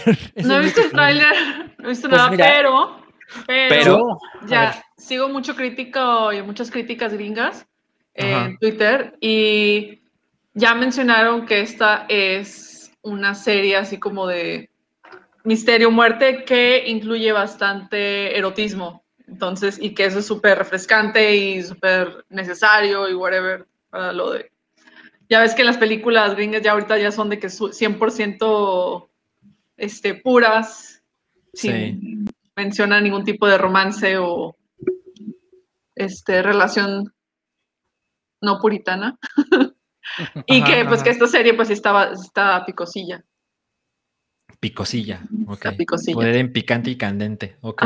Yo, yo más o menos eh, bueno, había visto el tráiler antes. Este, se supone que es de una pareja que empieza a espiar a sus vecinos, que también es una pareja joven, que eh, los vecinos se ponen a, a coger así con las ventanas abiertas, sin cortinas, ok. y, y se dan cuenta que también invitan a otras personas. Entonces, Mm. ah, bueno, y la pareja principal son como recién casados, apenas están viviendo juntos, todo eso. Y entonces ella como que empieza a tener eh, atracción hacia ellos y, em- y se em- y empieza a buscar pretextos para buscarlos y que la inviten a, a sus eh, jugueteos. Órale. Muy es- y- y eso es lo que, bueno, lo que muestra el tráiler, de, de eso va. Y es una serie, no una película. De eso sí no estoy seguro. sí se hace video película. Es serie, es serie de Amazon Pues, Prime, creo. Lo que dijiste me interesa, ¿eh? La Sí, verdad es que son interesantes. esta chica, este, Sydney Sweeney, es muy, muy buena, ¿eh? O sea, me, me gusta cómo trabaja. Desde que la vi en Everything Sucks en Netflix, creo que es la mejorcito de esa serie que cancelaron. Pero lo que ha hecho subsecuentemente es bastante interesante. Update es película. ¿Es película? Entonces, sí. Es película. Oralia Y va a estar en Prime. En Prime. Exacto. Está en Amazon Prime Video. La verdad es que suena interesante como, como si Rear Window se pusiera kinky, ¿no? Es como a Read Window y nueve semanas y media, algo así. no mames. Qué Ok. buena Nice. Me gusta, me gusta cómo Window suena y eso. Emanuel. Y este fin de semana también se estrena Maligno Del James Wan. maligno. De James Wan, exactamente. James Wan. ¿Quién va a platicar de Maligno? Pues yo vi el tráiler hace rato, este, eh, eh, había visto todos los demás, ya habíamos comentado en otro momento que nos parecía interesante el arte porque nos recordaba como cosas guialo, ¿no? Que era como, el arte por lo menos es un homenaje a cosas guialo, pero la verdad es que los trailers se ven súper genéricos. O sea, to- eh, toda esta cosa de, de el tratamiento de los escenarios a través de CGI, cómo se va desintegrando y convirtiéndose en otro escenario y todo. O sea, nada de lo que, de lo que aparece en, en los trailers me parece medianamente atractivo. Y a pesar de que me gusta mucho lo que hace James Wan en otros terrenos, por ejemplo, como Rápido y Furioso y todo eso, sus, sus participaciones en el... Ay, fue el maligno que a mí vino a tirar. Sí, te va a las patas el muerto. Ah, por cierto, ¡Saludos, Luis Este, ya, ya de que se quedó. olvide. Eh, pero ah, no, no, no, no, no, no se me antojó eh, nada, de lo, na- nada de lo que hace James Wan en terror, excepto la primera Saw, me ha parecido Sí. chido. No y a los yo- demás, porque, ajá. A mí me llama muchísimo el arte Yalo. El Yalo es uno de mis géneros favoritos de horror y así de, y la trama, por lo menos, digo, los trailers también, pues al final de cuentas, pues te quieren vender algo y no necesariamente reflejan la película. La este, película trata de una mujer que tiene visiones aterradoras y que va, se dando cuenta que se van volviendo realidad. Entonces, por ese lado, así so- este, sobrenatural se ve quizás interesante, quizás no, no sabremos, hasta Ujú. que alguien la vea y nos confirme, sí, está, es una buena sorpresa, está más en el tono de So y en homenaje al diálogo que todo el mundo quiere hacer este año, o no la veas, es un asco, es horrible. Eh, La, la- la- la premisa se Pero, oye pues- como algo que, que podría relatarle a alguien a la mano peluda, ¿no? De, Ajá. Uy, yo luego veo que, el- que el asesinato ocurre. A mí me parece que no hay que pensarle demasiado con cómo va a quedar esta película y es a la gente que ama el conjuro le va a mamar maligno, ¿no? Y ya, o sea que bueno, es, es- es mucha gente, ¿no? El conjuro es, una Digo, película inmensamente popular. toda esa camada de películas de James Wan, ¿no? O sea, es como, si te gusta Jordan Peele, pues seguramente te la vas a pasar chido con Us, aunque no sea su, su mejor película. Y si te gusta James Wan, seguramente te vas a pasar bien con Maligna. Yo, yo vi el conjuro hace muy poco, hace como dos años, y la verdad es que pues le tenía como mala vibra, porque dije, no, es que esto no es mi onda. Y la verdad es que no me la pasé mal, o sea, hasta diría que me divertí. Tampoco es la clase de cosas a las que quiero volver. Y luego, para venir a platicar al podcast, vi, me ahorré el conjuro 2 y vi el conjuro 3 y dije, no, no más. Así ya, ya saben cómo pasó eso. Pero bueno, seguramente aquí este James Wan pues tiene, un- es como muy consistente, ¿no? El güey tiene un estilo y seguramente lo, lo ejecuta chingón. Y no me sorprendería- bien, ¿no? Me sorprendería que sea la más taquillera la próxima semana, ¿eh? Sí, no, yo, yo vi la primera Conjuro y dije, "Bueno, pues sí, entiendo, o sea, definitivamente entiendo el, el- el atractivo. El no, atractivo. No, no es mi, no es mi tipo de terror para nada. Claro, claro. Ok, y el otro estreno grande o medianamente grande de la semana es una cosa que se llama riesgo bajo cero, que se ve. No, Se ve bueno. como, como that porn, ¿no? Sí, That es porn. that porn. Es- esas cosas que dices, güey, ¿por qué Liam Neeson? O sea, seguro el güey le, le va bien en varo. Porque además, cuando vas al cine, en Cinépolis, sale en... Amigos, les vengan a Ah, ver mi ¿sí? nueva película Terror bajo la Tierra. ¿Cómo se llama? ¿Terror bajo cero? Riesgo Terror bajo bajo cero. cero. Riesgo bajo cero. Que pues es como... eh, Es, es como Die Hard, ¿no? Ma- ma- me recuerda mucho a Cliffhanger, esta película de De Stallone. Sylvester Stallone, ¿no? Que la verdad es Sí, a mí me parece buena película esa. O sea, es un rehash de Die Hard. Entonces, pues es Liam Neeson a bordo de un tráiler enfrentándose a, a como un terremoto en, en un glaciar, una cosa así. O sea, ¿saben qué? Choco sí la quiere ver. O sea, Wow. es, de- es más película de desastre que de acción. Ajá, es que es como desastre y acción se encuentran, ¿no? Hay como, como, como No, aparte, ven, ven el rango, ¿no? Vean.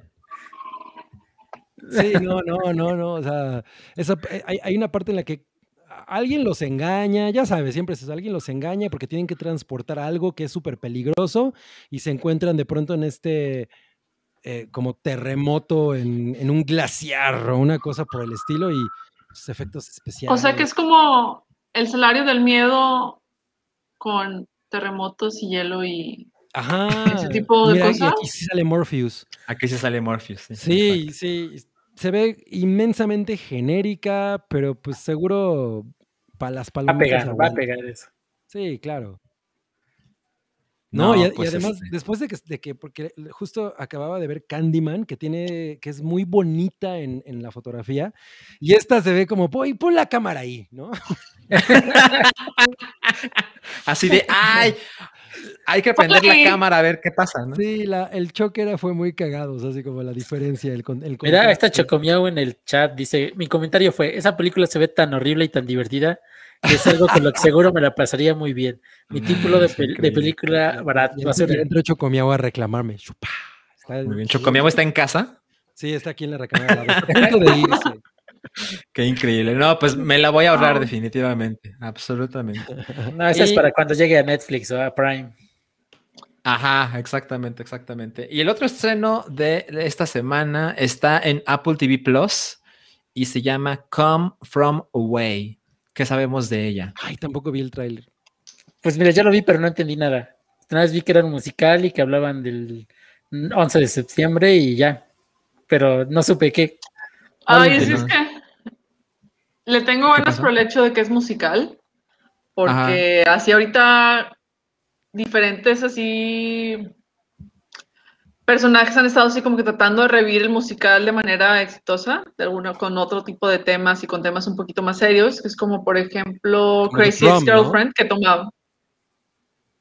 Mm, no sé, quiero, pues es que ta- cada quien está, trae así como que su propia visión de que qué es un musical, pero nadie quiere realmente meterse con las implicaciones y con lo que implica un musical. Y como que todo el mundo así como que le da pena decir que es un musical, pero quieren aprovecharse del, del, Del del mame, género. del Ajá. género. Y pues esta trata de lo que le pasa a un grupo de personas después del el 9-11, lo cual está interesante porque pues este año se cumplen 20 años Así es. de eso. Y está sonando mi celular. perdón. Ah, ok, ok. Pues mira, yo la verdad es que mi manera de ver Apple TV Plus es que quiero ver todo lo que hacen. O sea, me ha ido tan chingón en la plataforma que pues, no tiene tanto contenido, pero se siente que cada uno de ellos está muy, muy, muy planeado. La verdad es que ya por el hecho de ser original de Apple TV Plus, estoy interesado porque tengo, tengo buena espina. Y hablando de musicales, en Apple TV Plus, ya lo comenté aquí, pero voy a ser muy breve, está Shmigadun, que es un... ¿La viste? La vi. ¿Tú también? No, pues, vi el primer episodio y dije, no, esto, esto no va a acabar bien, esto no. Oh, ok. A mí me encantó. Me pareció espectacular. Seis ah, episodios nada más. Te gustó Old, pero te gustó eso. Ajá, exacto. Exacto. Así, así están las cosas hoy con Oral, Ajá. conmigo. De este, seis episodios. eh, es como un revival de un, de un musical clásico. Clásico así as fuck de los 50. eh, y la verdad es que lo recomiendo muy cabrón. Entonces, la verdad es que no conocía de esto de Come From Away. Pero si mezclamos musical con Apple TV Plus, no se diga más. Yo, Con yo 11 lo de quiero ver. septiembre. Mira, con que no 11 de septiembre. el fin. Eso es lo que nos faltaría, Cabri. Y me parece, a ver, vamos a ver si no estoy equivocado. Ah, nos queda un estreno de la semana, que es una cosa que ya hemos visto todos, estoy seguro. Y es el Escuadrón Ah. Suicida The Suicide Squad. El Suicide escuadrón, Squad, el escuadrón suicida. que ¿Cuándo va a estar en HBO Max. Ah, órale. Eh, pues, si no la vieron en el cine y que porque Cool. pandemia, pues ahí tienen la oportunidad para verla. No sé si se- sea el mismo, o sea, obviamente no es el mismo tipo de experiencia en el, en el cine, pues es muy diferente. Pero bueno, pues Sí, no, no se la pierden si no la vieron. ajá, ha- have fun with James Gunn. Podrían, Sí, Órale. creo, creo que ya dijimos todo lo que teníamos que podrían. No sé. Está muy divertida, no fui fan. Y pues, Sí, pero tú- pues tú- es lo esperado. Así como que, ah, más de lo mismo. Sí, yo, yo nada más regreso a, lo mismo de, sí, mejor vean Super. A mí me parece que The Suicide. Squad es, es mejor que el promedio. O sea, es inmensamente mejor que, que muchas de las películas de DC, pero bueno, ya sabemos que a mi parecer es una barra muy baja, ¿no? Entonces, Claro. es el disclaimer, ¿no? Pero yo considero que The Suicide Squad, si lo comparas con las cosas de Marvel, es mucho mejor que bastantes de- del MCU. Me Sí, no, yo- una cosa yo- yo- muy fresca. Yo, yo me divertí mucho hubo, y hubo, hay cosas que me parecieron muy positivas. Por ejemplo, yo, yo aplaudo mucho esta escena en la que se está destruyendo la torre esa. Y de nuevo se nota muy bien lo que está pasando, los efectos están chingones, porque hay una escena similar en una Transformers. No mames, es Ah, no, pero hay- horrible. Ahí es, una- ahí es un pastiche de, de CGI que no se entiende Sí, nada. no, no, no. Aquí, aquí, o sea, esa parte en la realización es muy, muy acertada, está, es muy fina, ¿no? Se ve chingón todo, todo se entiende. El, la- el- el- el CGI no es un vómito como en el final de Shang-Chi, Shang-Zi, o como se llame. em, entonces, bueno, esa parte está disfrutable. Ah. Y la verdad es que todos me cayeron bien. Sí, no, Hor- Horaria no fue fan. Me acuerdo, me acuerdo que ella Ajá. sí le tuiteó hate. Ya, sí, es ya que va más en, en esta onda de vagamos, este, sigamos promo- promoviendo el imperialismo gringo, pero ahora de manera progresiva y cute y Sí, edgy. y- Entonces, y, de- y a lo mejor que se sienta como una crítica al mismo, ¿no? Incluso, o sea, como, como la parte rebelde es, güey, vamos a ser como críticos. eh, pero hacemos lo mismo, exactamente lo mismo y no vamos a cambiar nada. ¡Woo! Claro, claro, sí, por supuesto. Pues miren, esos fueron los estrenos de la semana. Entonces, ah, quizá algunos de ustedes deben estar pensando, bueno, bueno, sí, pero pues ¿dónde está mi Rugi, no? ¿Dónde está mi Rugi amado, que es el que hace que esto sea emocionante, por lo menos para mí? Aquí está. Aquí está Rui siendo un asqueroso hombre heterosexual genérico. Aparte, ya, ya, Se puso ya la se echó un, litro de chela, ¿eh? Ya, ya se lo acabó. y aparte Ya. con los Cowboys. Sí, exacto. Sí. No, no- no puede, no puede ser más Más simple. cliché. Y no se puso cubrebocas ni para la foto. No, bueno. O más bien a lo mejor para la foto se lo quitó. Para la foto que- se lo quitó. Para que viéramos que sí era él, ¿no? Y no, es- y no es su hermano. Exactamente. No era Julia. exactamente. Exacto. Bueno, vamos a ver unos superchats antes de pasar a la siguiente sección y vamos a ver. varios, ¿eh? Me quedé con este. ¿Nos lo lees, Cabris? Ay, dice, es que te- tengo in- interrumpido la pantalla. Eh, un superchat de Alejandro Jara. 50 pesitos solamente por el gusto de ver al Team Turco, Salchi y Oralia en una transmisión en vivo. Espero los comentarios de Pistas de Blue y Matrix 4, que se llama Uy. Matrix, a ver. The Matrix Refacciones, así se llama. Matrix. Mira, eh, Matrix 4 es parte de la escaleta, entonces ya llegaremos a ese punto, pero me gustaría que Oralia nos cuente un poquito de lo de las pistas de Blue. Las pizzas de Blue. Ay, es que creo que no, no sé cuántos años tengas, Santi, como para saber si estás No, en el rango de... Yo la vi, pero ya grande. O sea, sí los veía así como que con mis ¿En hermanos qué, lo dejaba ¿En ahí. qué escuela estabas? O sea, ¿en qué grado escolar estabas? No sé, entre secundaria y prepa, tal vez. Prepa. Ok. ok, Cuando las vi, sí. Ajá. Yo estaba en la segunda parte de la primaria. Ok. Estaba todavía así como que en el bloque de primaria, es un mismo demás. Pero Ujú. mi herman- una de mis hermanas chiquitas era súper, súper, súper fan. Así de que fiestas de cumpleaños de las pistas de Blue, tenía su sillón de pensar inflable, la libretita, todo, todo, todo. Y pues estaba, pues estaba en las pistas de Blue, pues estaba en la televisión y pues está, ni modo. Dejó de estar, es lo, que, es lo que hay que ver. Y estaba muy cute la serie porque, pues, era esta se- eh, cuando se empezaba a, a popularizar el hecho de que la, el host hablara directamente a la pantalla y te quisiera incluir a ti este, con a, los, a lo que le estaba pasando y al misterio que se tenía que resolver y demás. Y pues era como te hablaba a ti directamente, pues era de que, ah, te sientes incluido y te ayuda a despertar tu imaginación y este, a hacerte preguntas, o sea, el, el mismo, el simple hecho de que te hubiera el sillón de pensar estaba muy padre porque era de que, a ver, vamos a parar, tenemos toda esta información, vamos a sentarnos y vamos a darnos un tiempo para pensar qué, qué es lo que está pasando. Entonces, eso es algo súper valioso, o sea, que yo considero que es súper valioso. El- al momento me valiera así como que ah, X, pero ahorita que lo estoy pensando en, re- en retrospectiva, dije, ah, está, es súper valioso que a los niños se les enseñe eso. Y más en un programa específicamente hecho para ellos, que es- no es para los hermanitos mayores o para que, o para los adultos que están acompañándolos todo el tiempo, vaya.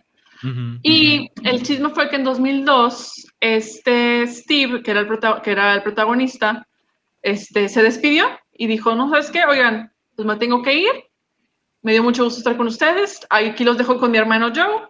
Ahí se ven. Y se desapareció. Y así de que, tal cual, 10 años después, ya así como que buscaron al actor, porque obviamente surgieron todo, en ese momento en internet, pues todo mundo con teorías conspiracionales de que si se había este, vuelto drogadicto, que si se había muerto. Que se fue a su planeta de origen. Que se Ajá, había con- algo, cosas convertido así. en Avril Lavigne. Ajá. Y ya después de 10 años, o sea, 10 años después lo buscaron, lo entrevistaron y dijo, no, pues es que en ese momento, cuando me decidí despedir, fue porque me empecé a, empecé a perder cabello. Entonces se me, hacía muy, se me hacía muy incómodo que una persona que se está quedando sin cabello sea host de un programa para niños. Entonces, que ese fue así como que su motivo personal. Y ayer, an- no, ayer, antier, ayer, Ayer. antier, Antier. Antier, este, Nick Jr., por el, por el 25 aniversario de que comenzó la serie, buscaron a, a Steve y Steve hizo un mensaje súper emotivo y precioso a todos los Está bien adultos. padre, ¿eh? Sí, está bien padre. Está bien padre, está bien bonito porque, o sea, te habla a ti y te dice, ah, hola, ¿qué onda? O sea, hace mucho que no te veía, qué padre que te esté yendo tan bien. Y pues sí, no sé, han sido unos años muy mí me difíciles. llegó, me llegó al corazón también. Sí, y es algo, y es un juego muy interesante con la nostalgia, en ese sentido, porque pues sabemos que la nostalgia, la nostalgia vende y lo han estado usando como truco publicitario desde tiempos inmemorables, desde desde que existe la mercadotecnia. Y es, pero es una manera muy ingeniosa y muy bonita de decir, oye, pues es que esta serie tuvo un significado muy importante para ti, tuvo un fue muy importante para mí y qué padre que pudimos haber coincidido de esa manera. Y está hermoso, o sea, la verdad, yo lo vi fue de que, "Ay, no". Se lo pasé a mi hermana y también de que todos de que no, Está poca madre. el Llore y está porque, pues, Muy increíble. muy emotivos, es muy lindo. Creo- Es, una- creo es que de las cosas más hermosas que ha salido en internet esta semana, si no es que en todo el mes. Creo que el Sí, comentario que más leí es que no, no, no sabía que necesitaba ese tipo de cierre hasta que lo vi. Sí, también. También porque el momento donde se, o sea, el episodio donde Steve se va es algo así como que muy fuerte, porque es así como que, ah, ok, ya se acabó, ya me voy. Adiós. Y se despide de ti. Y el hecho de que te lo vuelves a encontrar años después cuando ya ni te acordabas, dices, ah, la madre. O sea, Sí, la verdad es que sí está, sí está muy chingón. Este, Ujú. vistieron, vistieron a, a Steve del mismo modo. Se ve, se ve pues medio hello, fellow guys. Moby. Ajá, exacto, pero, pero está muy, está muy hermoso Oh. y, y me encontré que lo que lo retuiteó Santiago. Y yo así, no mames, por supuesto. Es- Así, creo que es el mejor meme. Nos felicita por lo que Claro. hemos hecho en esos 25 años. Es así de, pero pues no he hecho nada. pues dices tú no, pero otros Oye, niños pero sí. ese parece Adrián Uribe, güey. Sí. Ah, ¿Cómo se llama ese personaje? No sé. Es con P, ¿no? Es. No, Pancho, no me acuerdo. no, No, no sé. lo voy a lograr. No lo voy a lograr. Pero bueno, ese fue, ese fue el super chat de Alejandro Jara. Y ahora vamos con el que sigue, que es. ¿Nos ayudas, Santiago?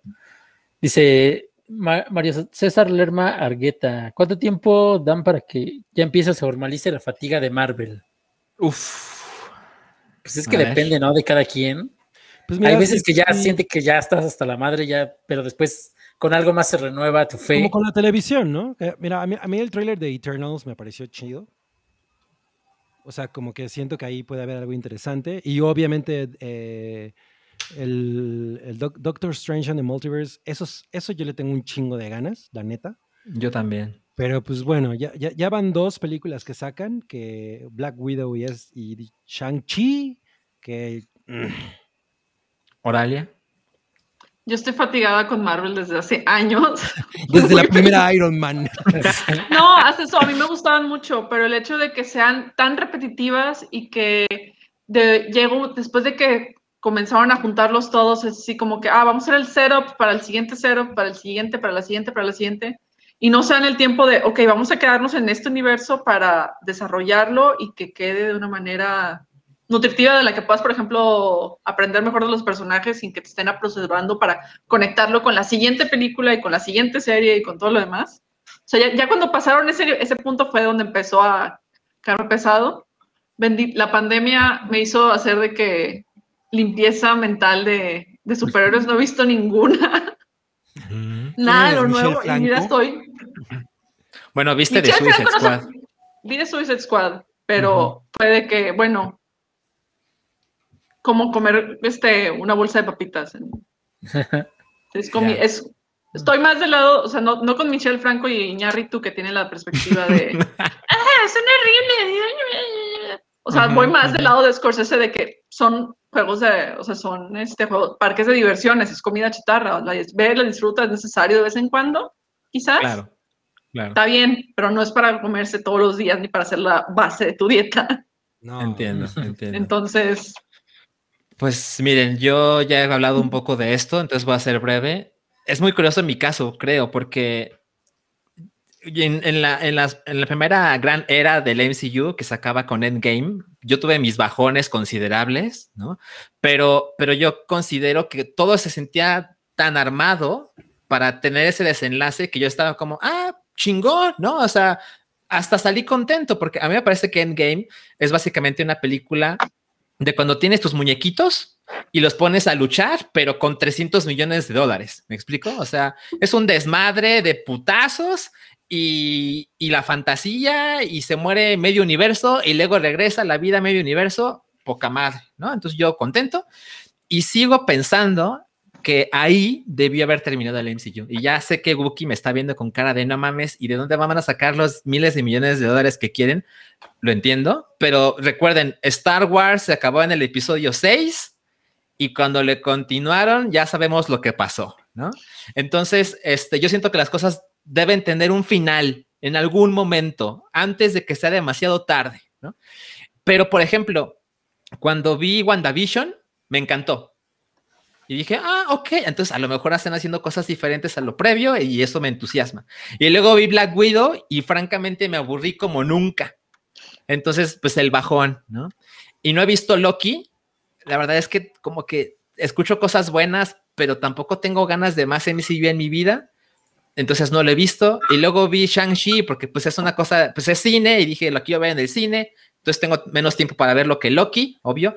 Entonces me atreví y les juro esto, los primeros 20 minutos yo dije, no mames, mi fe ha vuelto en el MCU.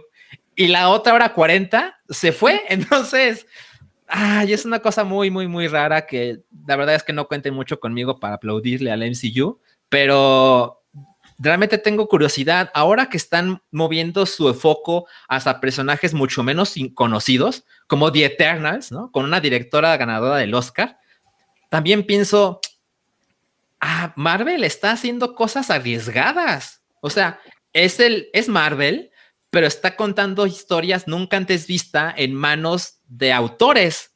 Entonces, quién sabe, a lo mejor y tiene buenas sorpresas esta etapa del MCU. ¿quién sabe? Sabe. Bueno, ¿Quién sabe? Oigan, Eso es todo hay por que ahora. con los chats. Ajá, vamos con el siguiente super chat. Y dice. Es para el salchimiento de Servant. Primera temporada con spoilers. Ok, esto va a ser increíblemente breve. Yo vi Servant y aquí se me acusó mucho de que la spoileré y que la arruiné porque conté el primer episodio de 10, porque en ese entonces solo estaba la primera temporada.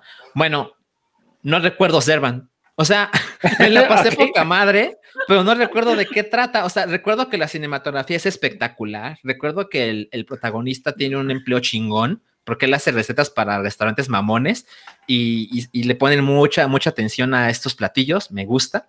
Pero todas la- las tonterías que empiezan a pasar, francamente no recuerdo. Y recuerdo que la segunda temporada es menos emocionante que la primera, pero voy a ver la tercera porque es como lo que decía Oralia, son unas papitas, ¿no? Es así de, no mames, pues es que no hay, no hay mucho que sacar, pero mientras esto está frente a mis ojos, lo estoy disfrutando, aunque no tenga mucho que contar después, ¿no? Eh, gracias por tu super chat. Daniel Soto, ya estás en la rifa, por supuesto. El siguiente super chat dice: Alfonso Eblen Robles, superchat de 50 pesos, muchas gracias. Se me hace que Ruiz se fue a ver a los Cowboys, el equipo turco le va a algún equipo de la NFL. Efectivamente, y como ya lo vimos, Ruiz se fue a ver la NFL, en algún bar se fue a ver a sus vaqueritos. ¿Alguien aquí ve la NFL? No. No, Esporádicamente, ¿eh? Nada más. Yo le voy a los Paddingtons quizás- de Inglaterra. Del Super Osos de Bowl el medio tiempo. Ahora le ve el medio tiempo. Del Super Bowl supuesto. y ya. O sea, lo demás me vale, no lo sigo. Ok, Cero. ok. La verdad es que yo tampoco, o sea, a ver, yo veo la NFL muy de vez en cuando, ¿no? So- Sobre todo si estoy en un bar y pues está, pues la verdad es que sí le pongo atención, porque creo que la NFL es posiblemente la mejor liga para ver en, fu- en- en televisión. O sea, la manera en que está armado cada show me parece que está poca madre, pero pues no, yo no puedo hablar más que eso. O sea, yo no sé quién juega, ni cuándo, ni quién es el favorito, ni mucho Ni el menos. draft, ni nada. No, no, no, para nada. Para eso tenemos a Rui. A ver, siguiente super chat. Vamos a darnos prisa. Aquí está. Cabri. Ah, que Cabri diga su personaje favorito de Sex Education y qué espera de la nueva temporada y si los demás la van a ver o ya la vieron, sobre todo Oralia. Ah, pues a ver, muy rapidísimo. Mi personaje favorito de Sex Education es Adam Groff, que es un personaje que no mames cómo cambia. Es un güey que empieza siendo un bully, pero Sí. ¿se, se acuerdan de este personaje de eh, Jackie Earl Healy en, en Little Children? Que es un pedófilo Sí, sí, que empiezas a y, y empiezan a desmenuzar quién realmente es esa persona y te destroza. Es un poco el mismo efecto del personaje de Adam Groff en Sex, en Sex Education, que es un bully horrendo y, y cuando más y en cuanto más te metes a quién es el- esa persona y por qué es como es, dices, güey, no mames, ¿no? Entonces, yo creo que él es mi, se convirtió en mi personaje favorito en las últimas temporadas y lo que espero de la tercera es que realmente sea muy chingona porque es una serie que adoro, o sea, es de esas cosas de Netflix que dices, no mames, qué chingón que existen. Y si no la han visto, denle, denle neta una, una nueva oportunidad. Es una cosa muy, muy, muy hermosa. Oralia. No lo he visto. Ok, No la, lo tengo pendiente así de que eventualmente algún día la veré. Sobre Sí, todo por. Gillian Anderson. Pero, Ah, ella está espectacular, ¿eh? Es cabrón. un papel pero no, enorme. está, no está en mi lista de prioridades, I'm sorry. Dicen que está Ahorita bajo mi volumen. Ok, Sí. ok. Ah, Ahorita es- estás muy arriba del tope, ¿eh? pero le voy a subir tantito. Venga, venga. Está bien, Este, está bien. Yo tampoco he visto Sex Education, pero confío ciegamente en la opinión de Cabri. Entonces, sé que un día la voy a ver, solo que ese día no ha llegado. es que hay mil cosas que hacer y ver y jugar y Eso demás. Entonces, totalmente. Pues cada quien se hace de sus prioridades y, y- y luego llegas a algo que se te había pasado y dices, no mames, ¿cómo no lo vi antes? Pero pues bueno, él ya solo tiene 24 horas. ¿Qué les digo? Sí, no se puede todo. Siguiente super chat dice J Borbón, 20 pesitos, muchas gracias. Dice, inviten a Sempere a un episodio de Patreon. Pues vamos a extender una invitación en algún momento. La verdad es que lo hemos, lo hemos contemplado, ¿eh? Claramente no se, ha, no se ha formalizado, pero sí, sí ha pasado por el escritorio creativo del el IP. Entonces, pues, gracias por la sugerencia, Borbón. Ahora vemos que hay más gente interesada en eso. Luego dice Daniel Lara, 49 pesitos. The End of Evangelion es mejor que Revealed of Evangelion. Madres, porque yo he puesto ahí toda mi fe. Entonces, pues, pues, a ver, a ver. Nomás mandó para meter controversia. Ajá, exactamente. El comentario incendiario. Lamento haberte leído apenas Daniel Lara, pero pues es mi primer día. Literal. Entonces, pero, pero bueno, muchas gracias. Ya, ya, ya te diré si estoy de acuerdo o no con tu, con tu manera de ver las cosas. Siguiente super chat dice eh, David Pérez, 50 pesitos. El 13, el 13 de septiembre, cumplo 34 años y nada me haría más feliz que una felicitación del demonio. Lo sigo desde toque de queda. Gracias por todas las recomendaciones, los TQM. Oh. Ah, David Pérez, nosotros también te TQM, pero ya dile a tu tío, el doctor Cándido, que deje de sacar su pinche serie, nadie la quiere ver. Por cierto, felicitaciones. Voy a hacer un pastel en tu honor y de él va a salir Dua Lipa. Ay, güey, no. Mejor O sea, Dua Lipa cumpleaños, está en el infierno. Exacto, Dua Lipa se va al infierno porque es una pecadora. Felices 34 años. Una parte de pecadores covidiota, recuerden. También es importante. idiota. Eso es cierto, eso es cierto. Oigan, ¿podemos mantener al demonio en vivo? A ver. Sí, ¿Podremos porque podemos mantener al demonio revivido porque este, quisiera leer un super chat que también lo quiere invocar. Entonces, dado que ya está, para que no Ah, hagas el doble aquí. esfuerzo de, Ajá, a ver. de- Rodolfo Armenta Gámez dice: Por favor, que el demonio felicite a mi novia Diana. El martes cumplimos un año de novios. Díganle que es el amor de mi vida. Diana, eres el amor de su vida de él. Y por cierto, vayan a celebrar a demonios que tenemos un paquete especial para parejitas románticas. Na- Nada como invocar a un ser del infierno para declarar tu amor, ¿eh? Sí. No mames, sí, ¿eh? True Romance. Les aseguro 666 años de felicidad. Ajá, he's the one, Diana, ¿eh? He's the, The one. one. A ver, me tengo que estar tantito en el super chat porque ya me le movieron. Y aquí dice ah, D. Super chat 50 pesos. ¿Se podrá un chat en vivo para Rui? Un chat en vivo. Prefiero un tweet, ¿no? Un tweet en vivo. ¿Era un en? Saludos. Un tweet en vivo, sí. Ok. Entonces, pues. ¿Cómo se pues, hace ¿qué- qué eso? le- ¿Qué le mandamos? Vamos, mira, lo que hacemos en esa sección, Oralia, es que usamos estúpidamente la cuenta del Hype Podcast en Twitter y le mandamos Ajá. un tweet a la cuenta que las personas nos digan. Así tan sencillo y estúpido como es. Entonces, ah, por ¿qué- eso, fue el, por eso fue el tweet de la vez pasada que me preguntaron que se había visto las de Rápido y Furioso o algo así. Exacto, sí fue por eso. Ah, exacto, fue por eso, fue porque alguien dio dinero. para eso. exacto. Entonces, ¿qué, qué, le, qué le mandamos a Rui? Porque miren, ya tengo aquí el tweet de abierto. Mm, Mm. A ver, vamos a compartir pantalla en lo que piensan. ¿Qué tontería le vamos a mandar? ¿Por qué no le pone? ¿Con quién, ¿Contra quién están jugando los vaqueritos? No, y es- ¿qué tal? ¿Qué regio de tu parte irle a los vaqueros? ¿Qué regio de tu parte? ¿Es una cosa muy de regio? Sí, acá todo el mundo son super fans de los vaqueros de Dallas. Porque A pues ver. estaba cerca de la frontera, eh, Claro, todo. claro. Entonces, A ver, entonces. es algo a- súper específico. no sé si alguien tiene algo mejor y no tan. No, está bien porque tiene que ver con el fútbol. Pero tiene que No, y tener- Por eso nos abandonó. Aparte, Rui tiene una historia con Monterrey que le va a encantar que le digan regio. A ver. Ah, Ruiz. A ver. no punto, Dice- bueno. Oralia. Que, que regio de tu parte irle a los vaqueritos. Espera. Ay, yo no sé escribir. SLDS. Sí, tienen que terminar con saludos. Saludos. Ahí está. Ahí está el tweet en vivo. Ahora dejen de Eh. dejar de compartir pantalla porque no voy a mostrar una tontería. Ok, estamos de vuelta. Ahora tenemos un super chat pendiente.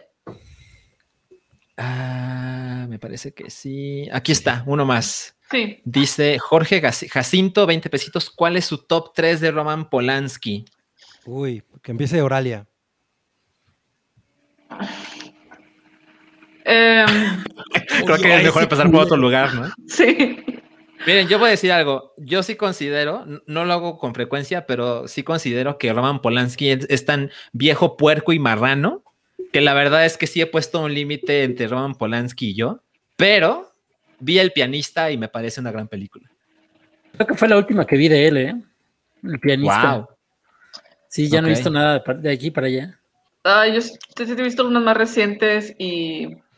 Yikes. Creo que la Ajá. mejor, las mejores que tiene son eh, El bebé de Rosemary.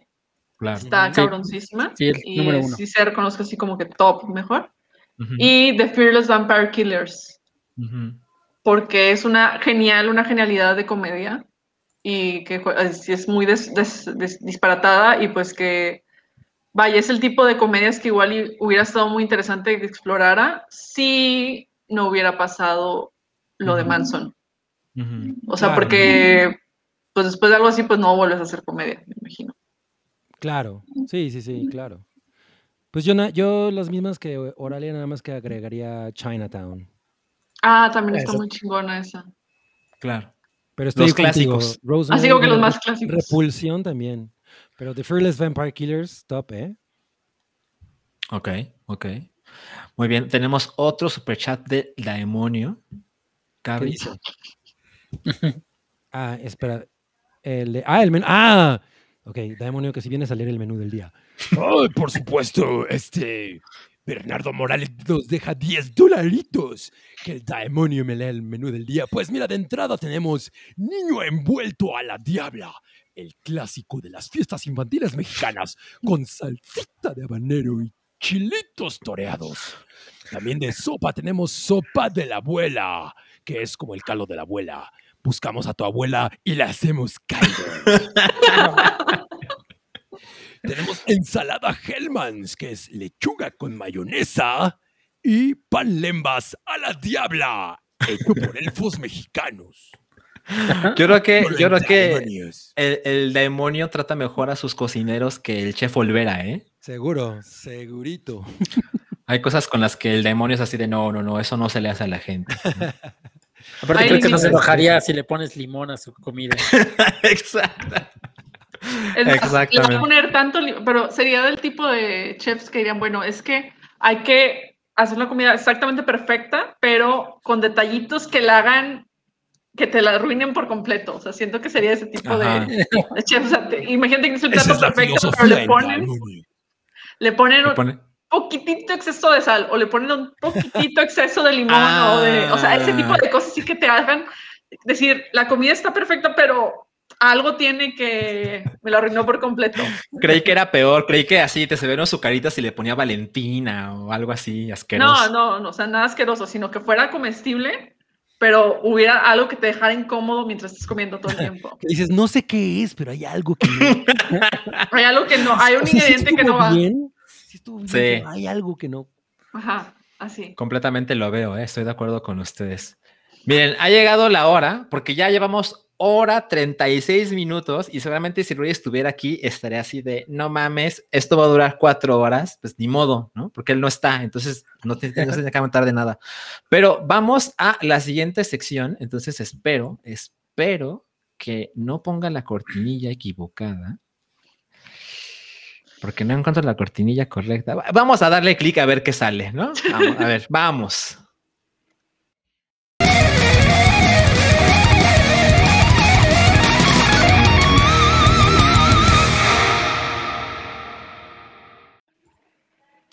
No me equivoqué de cortinilla, estoy muy orgulloso de mí mismo. Porque vamos a hablar ahora de las noticias picantes y candenenentes y vamos a empezar con lo que francamente me parece que es el tema de la semana y es el tráiler de The Matrix Resurrections que se estrenó el día de hoy a las 8 de la mañana. ¿Quién quiere empezar con sus opiniones? The Matrix Refacciones. Refacciones. Pues mira, Santiago, más. lo- lo- fue lo primero que vi cuando me levanté. Ajá. Y no mames, creo que qué, gran manera de empezar el día. eh. Sí me sentí como en 1999, cuando salí de ver la primera. Mira, yo así en mi, en mi vida recuerdo dos momentos que sali- saliendo del cine que dije, no mames, que acabo de ver. La primera vez que vi Jurassic Park y después cuando vi The Matrix. Y creo que el- por lo que se ve en el tráiler, esta trata de recuperar ese sentimiento de, de cosas sorprendentes, de las tomas chingonas, los efectos especiales, el misticismo que podría tener la, la saga. Y de verdad espero que no, no, sino borrar las últimas dos películas, por lo menos que las omitan un poquito, ¿no?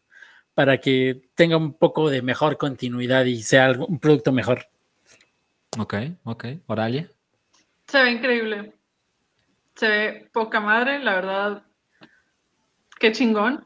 Qué padre ver a parte del elenco de vuelta y ver a varios que dices de que no manches, esa estaba de que en la primera, pero hace, ya está toda adulta y así. Y está increíble, o sea, se ve con madre. Ojalá para ese entonces podamos ir en masa al cine a verlo, porque siento que estaría con madre, o sea, siento que ese es el tipo de películas blockbusters grandes con propuesta chidas de que se disfrutan un chingo en las salas de cine con mucha gente. Ujú. Yo sé que esto no tiene fecha de expiración, pero una puede soñar. Sí, se puede soñar. O sea, el estreno está planeado para diciembre. Así que Ah, no, pues no. es, es- eh, ajá, es brutalmente optimista. Pero bueno, si podemos verla con cuatro personas en la sala, yo con eso me doy. Porque yo no quiero ver The Matrix Resurrections en mi casa, ¿eh? No. No, claro que no. Cabri. Yo la quiero ver en mi teléfono. No, no es cierto. pues contrario a todo, a todo mi sentir, la verdad es que sí me emocioné bastante viendo el tráiler. Me, me gustó mucho, no nada más regresar a este universo, sino la pulida que le dieron. Se siente una completa actualización de cómo funciona The Matrix. Por ahí en el chat nos estaban diciendo que le falta el filtro verde, o sea, sí, todas esas cosas que, que hacen a la serie ser esa serie, pero, pero definitivamente me parece que, que se siente una, una pulida, ¿no? O sea, es una cosa mucho más 2021.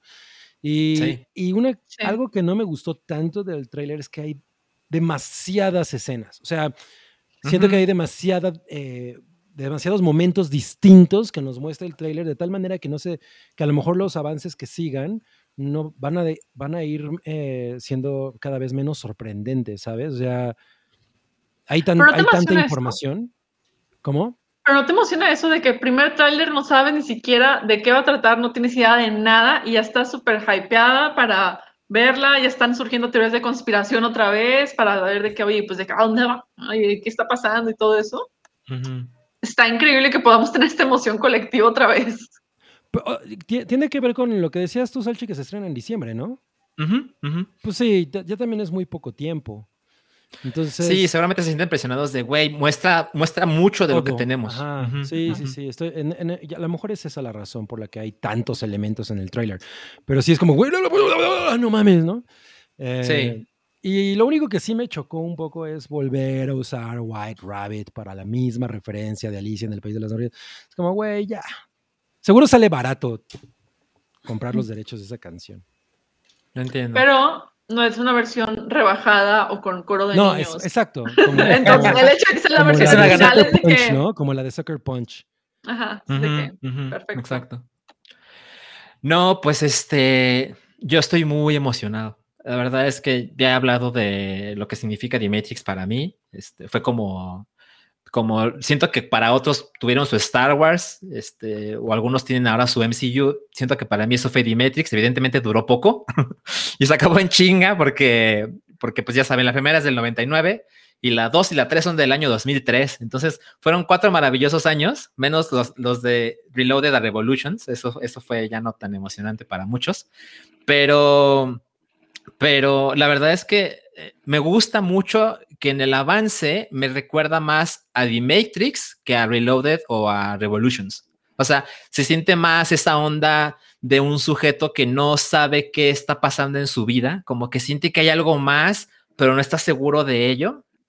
Eh, que eh, básicamente la primera, pues es una película pues de hackers que luego consiguen superpoderes, pero esa, esa cultura underground y ese como vivir en la oscuridad y estar insatisfecho con lo que sucede en tu vida, pero pensar que a lo mejor lo que estás viviendo no tiene que ser exactamente la realidad. Eso me gusta un chingo, ¿no? La verdad es que también me causa cierto conflicto que no aparezca Morpheus, porque siento que es una pieza clave en, en la trilogía original. Es que él se fue a hacer la de Liam Neeson.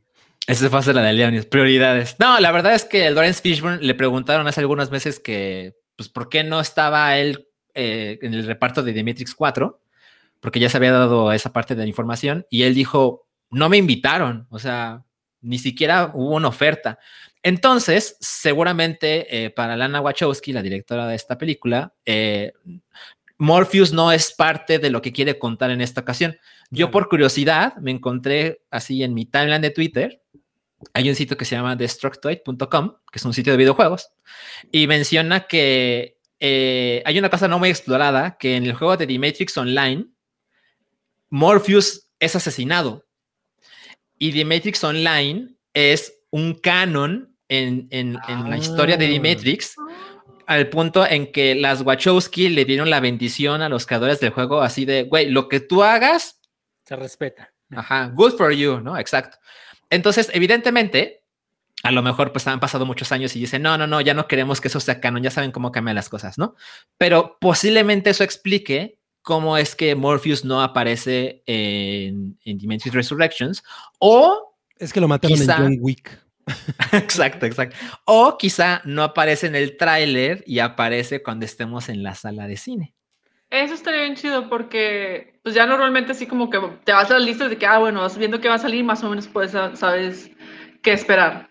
Exacto. Y- pero el hecho de que sea sorpresa sería, en esta Sería época de exceso de información, sería espectacular. Y sería de que, no mames, Ajá, El digo, por twist. supuesto.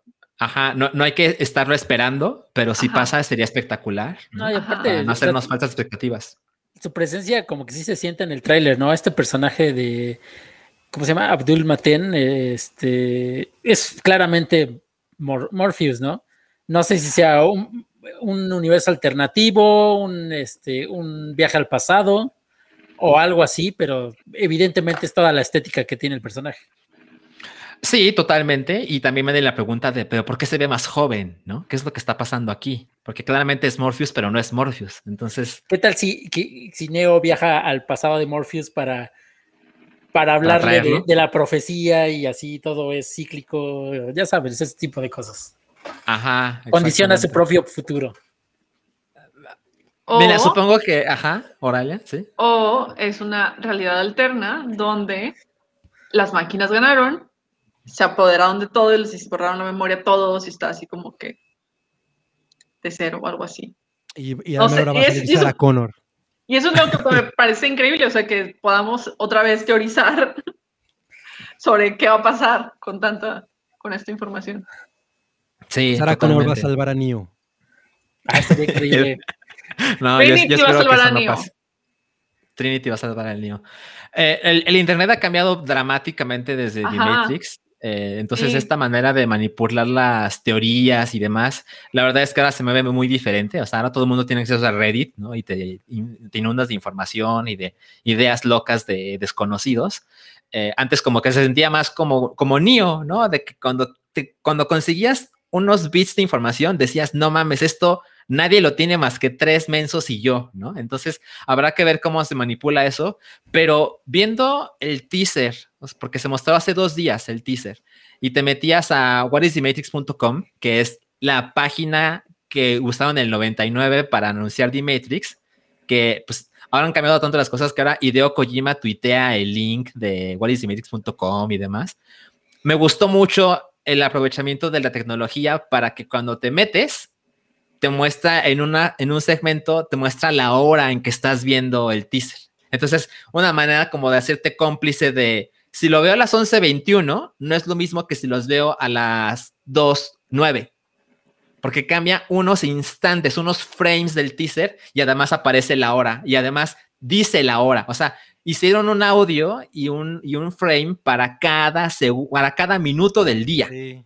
Entonces, ese aprovechamiento de la tecnología es una, en, en general es una cosa básica, sencilla, no es revolucionario, pero muestra la intención de, la, de los publicistas de la película, el, ay, ¿cómo podemos capturar esta sensación de que tú estás descubriendo algo que el resto de las personas no y que te estamos hablando a ti? Eso me gustó mucho. Yay. Yay. Bueno, pues veo que todos estamos entusiasmados por, por Sí. Matrix. Y aparte Este, lo mejor es que no tenemos que esperar tanto, es en diciembre. Exacto. No es un-. No es un tráiler que en un año vas a ver la película. No, no va a ser Sí. como no así sin tiempo para estrenarse.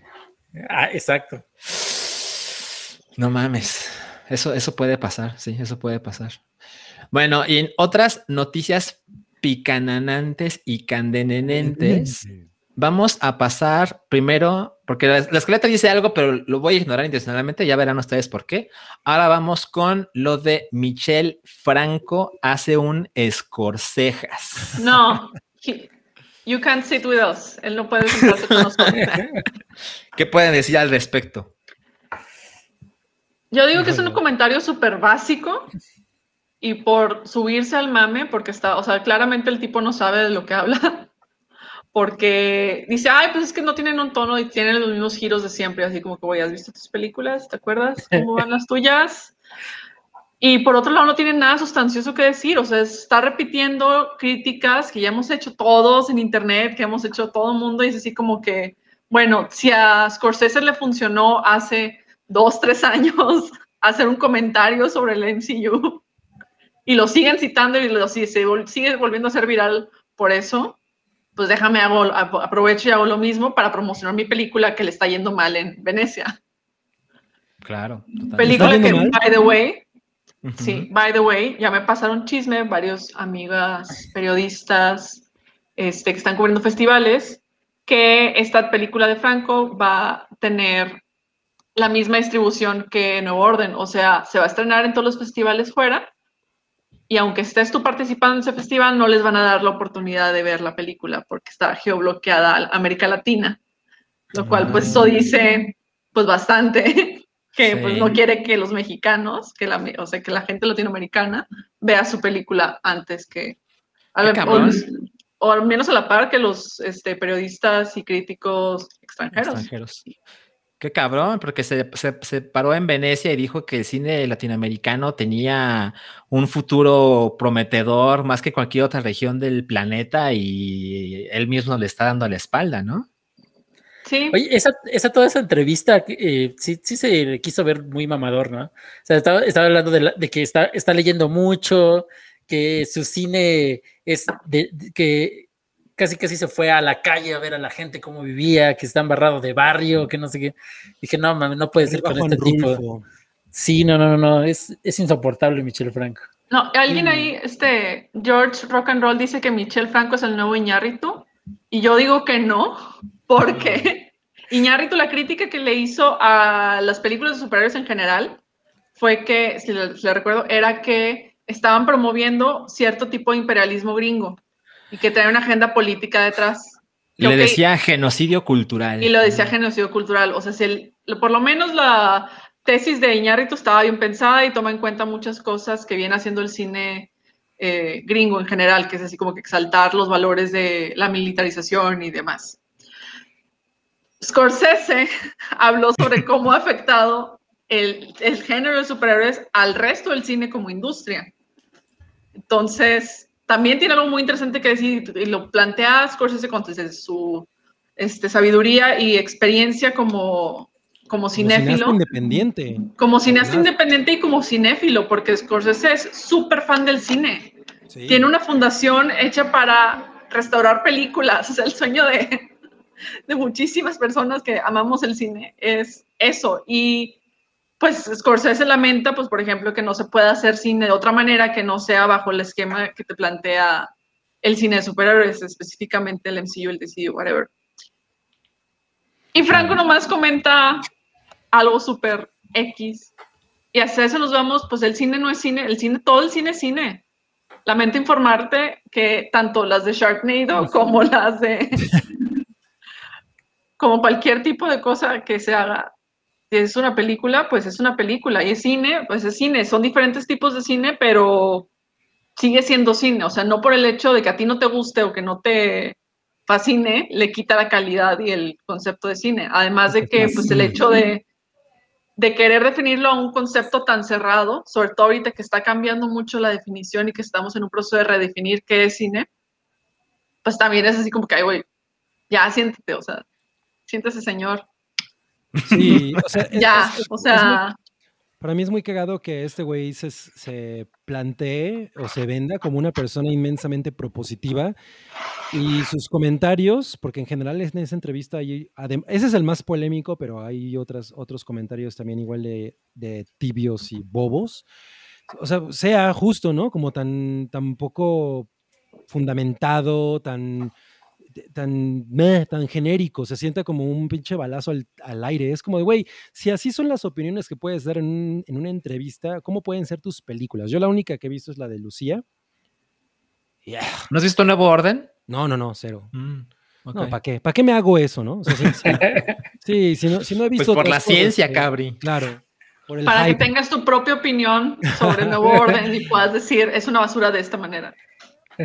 No, la, la- la- la neta es que justo lo que, lo que menciona Oralia, a mí el hecho de, de hacer ese comentario, ya cuando el Scorsese, principalmente el Scorsese, es una cosa Sí. tan, po- tan poderosa, tan mencionada, tan maleada, que, que, que ya, que ha permeado de tal manera en la, en la cultura pop, güey, mejor ahórrate ese comentario y habla sobre cualquier otra cosa, ¿no? O sea, no sé, por ejemplo, puedes incluso hacer una comparación. Si, si está tan, tan enamorado de lo que está pasando con Latinoamérica, bueno, podrías hacer una comparación con lo que está ocu- ocurri- ocurriendo con Corea, ¿no? Que Corea intencionalmente han, han, eh, eh, proyectado su cultura a nivel mundial, no nada más en cine, sino en música, en muchas otras cosas, y, y cómo Latinoamérica puede, puede estar compitiendo con eso. No sé, hay como otras eh, perspectivas y otros comentarios que hacer, en lugar del mismo pinche comentario que cualquier persona intelectual puede hacer sobre los cines, sobre las películas de gente con mallas, ¿no? O sea, O sea, o sea, sí, Cabri, pero ponte en su lugar. ¿Cómo vendes tu película que a nadie le importa?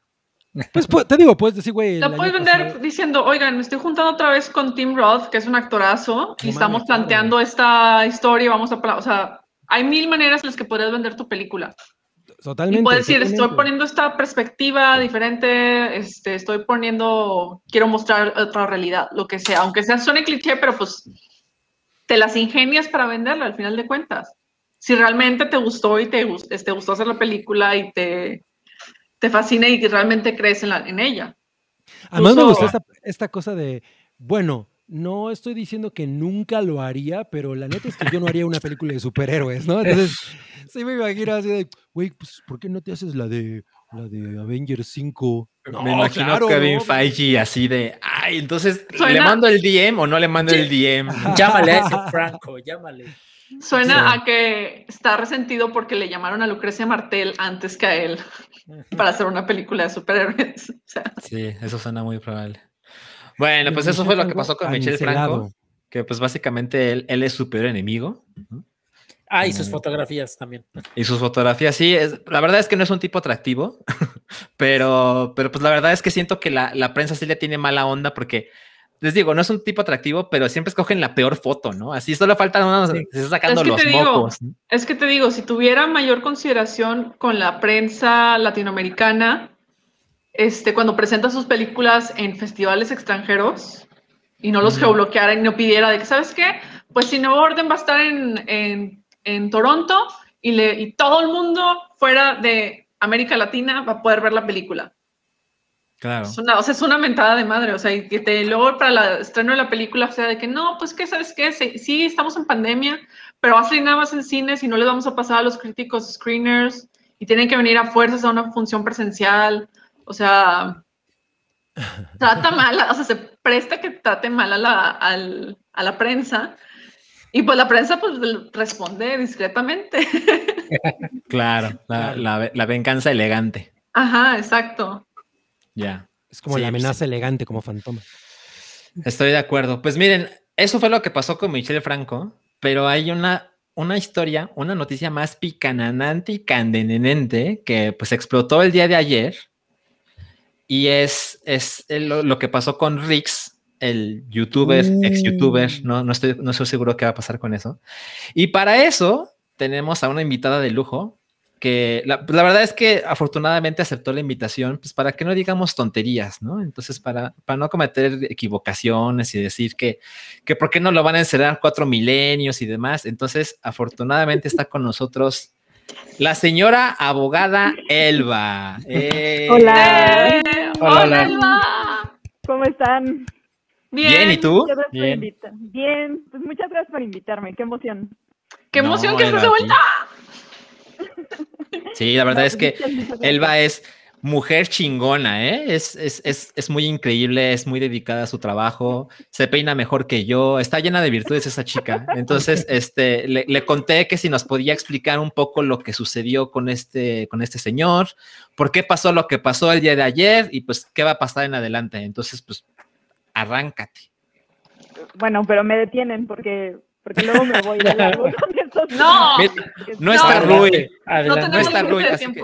El Elba minuto va a durar cuatro horas si es necesario.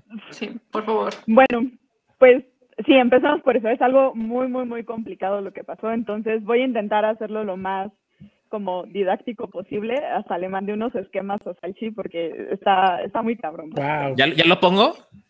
No, no, no, yo te digo. Ok, tú me avisas. muy bien. Entonces- Ella es la productora ahora.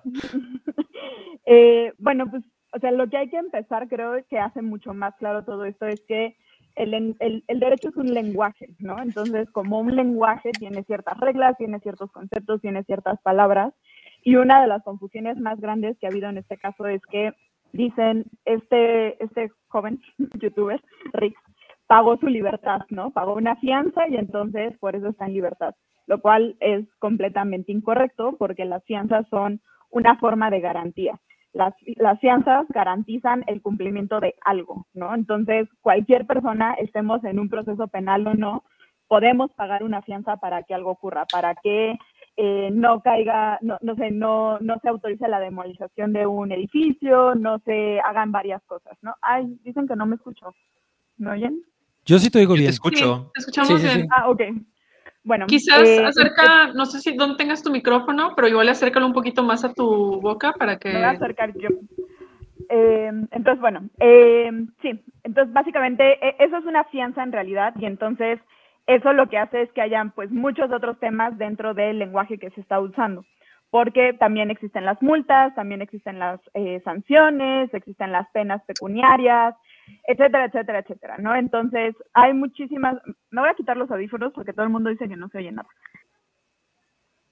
Ok.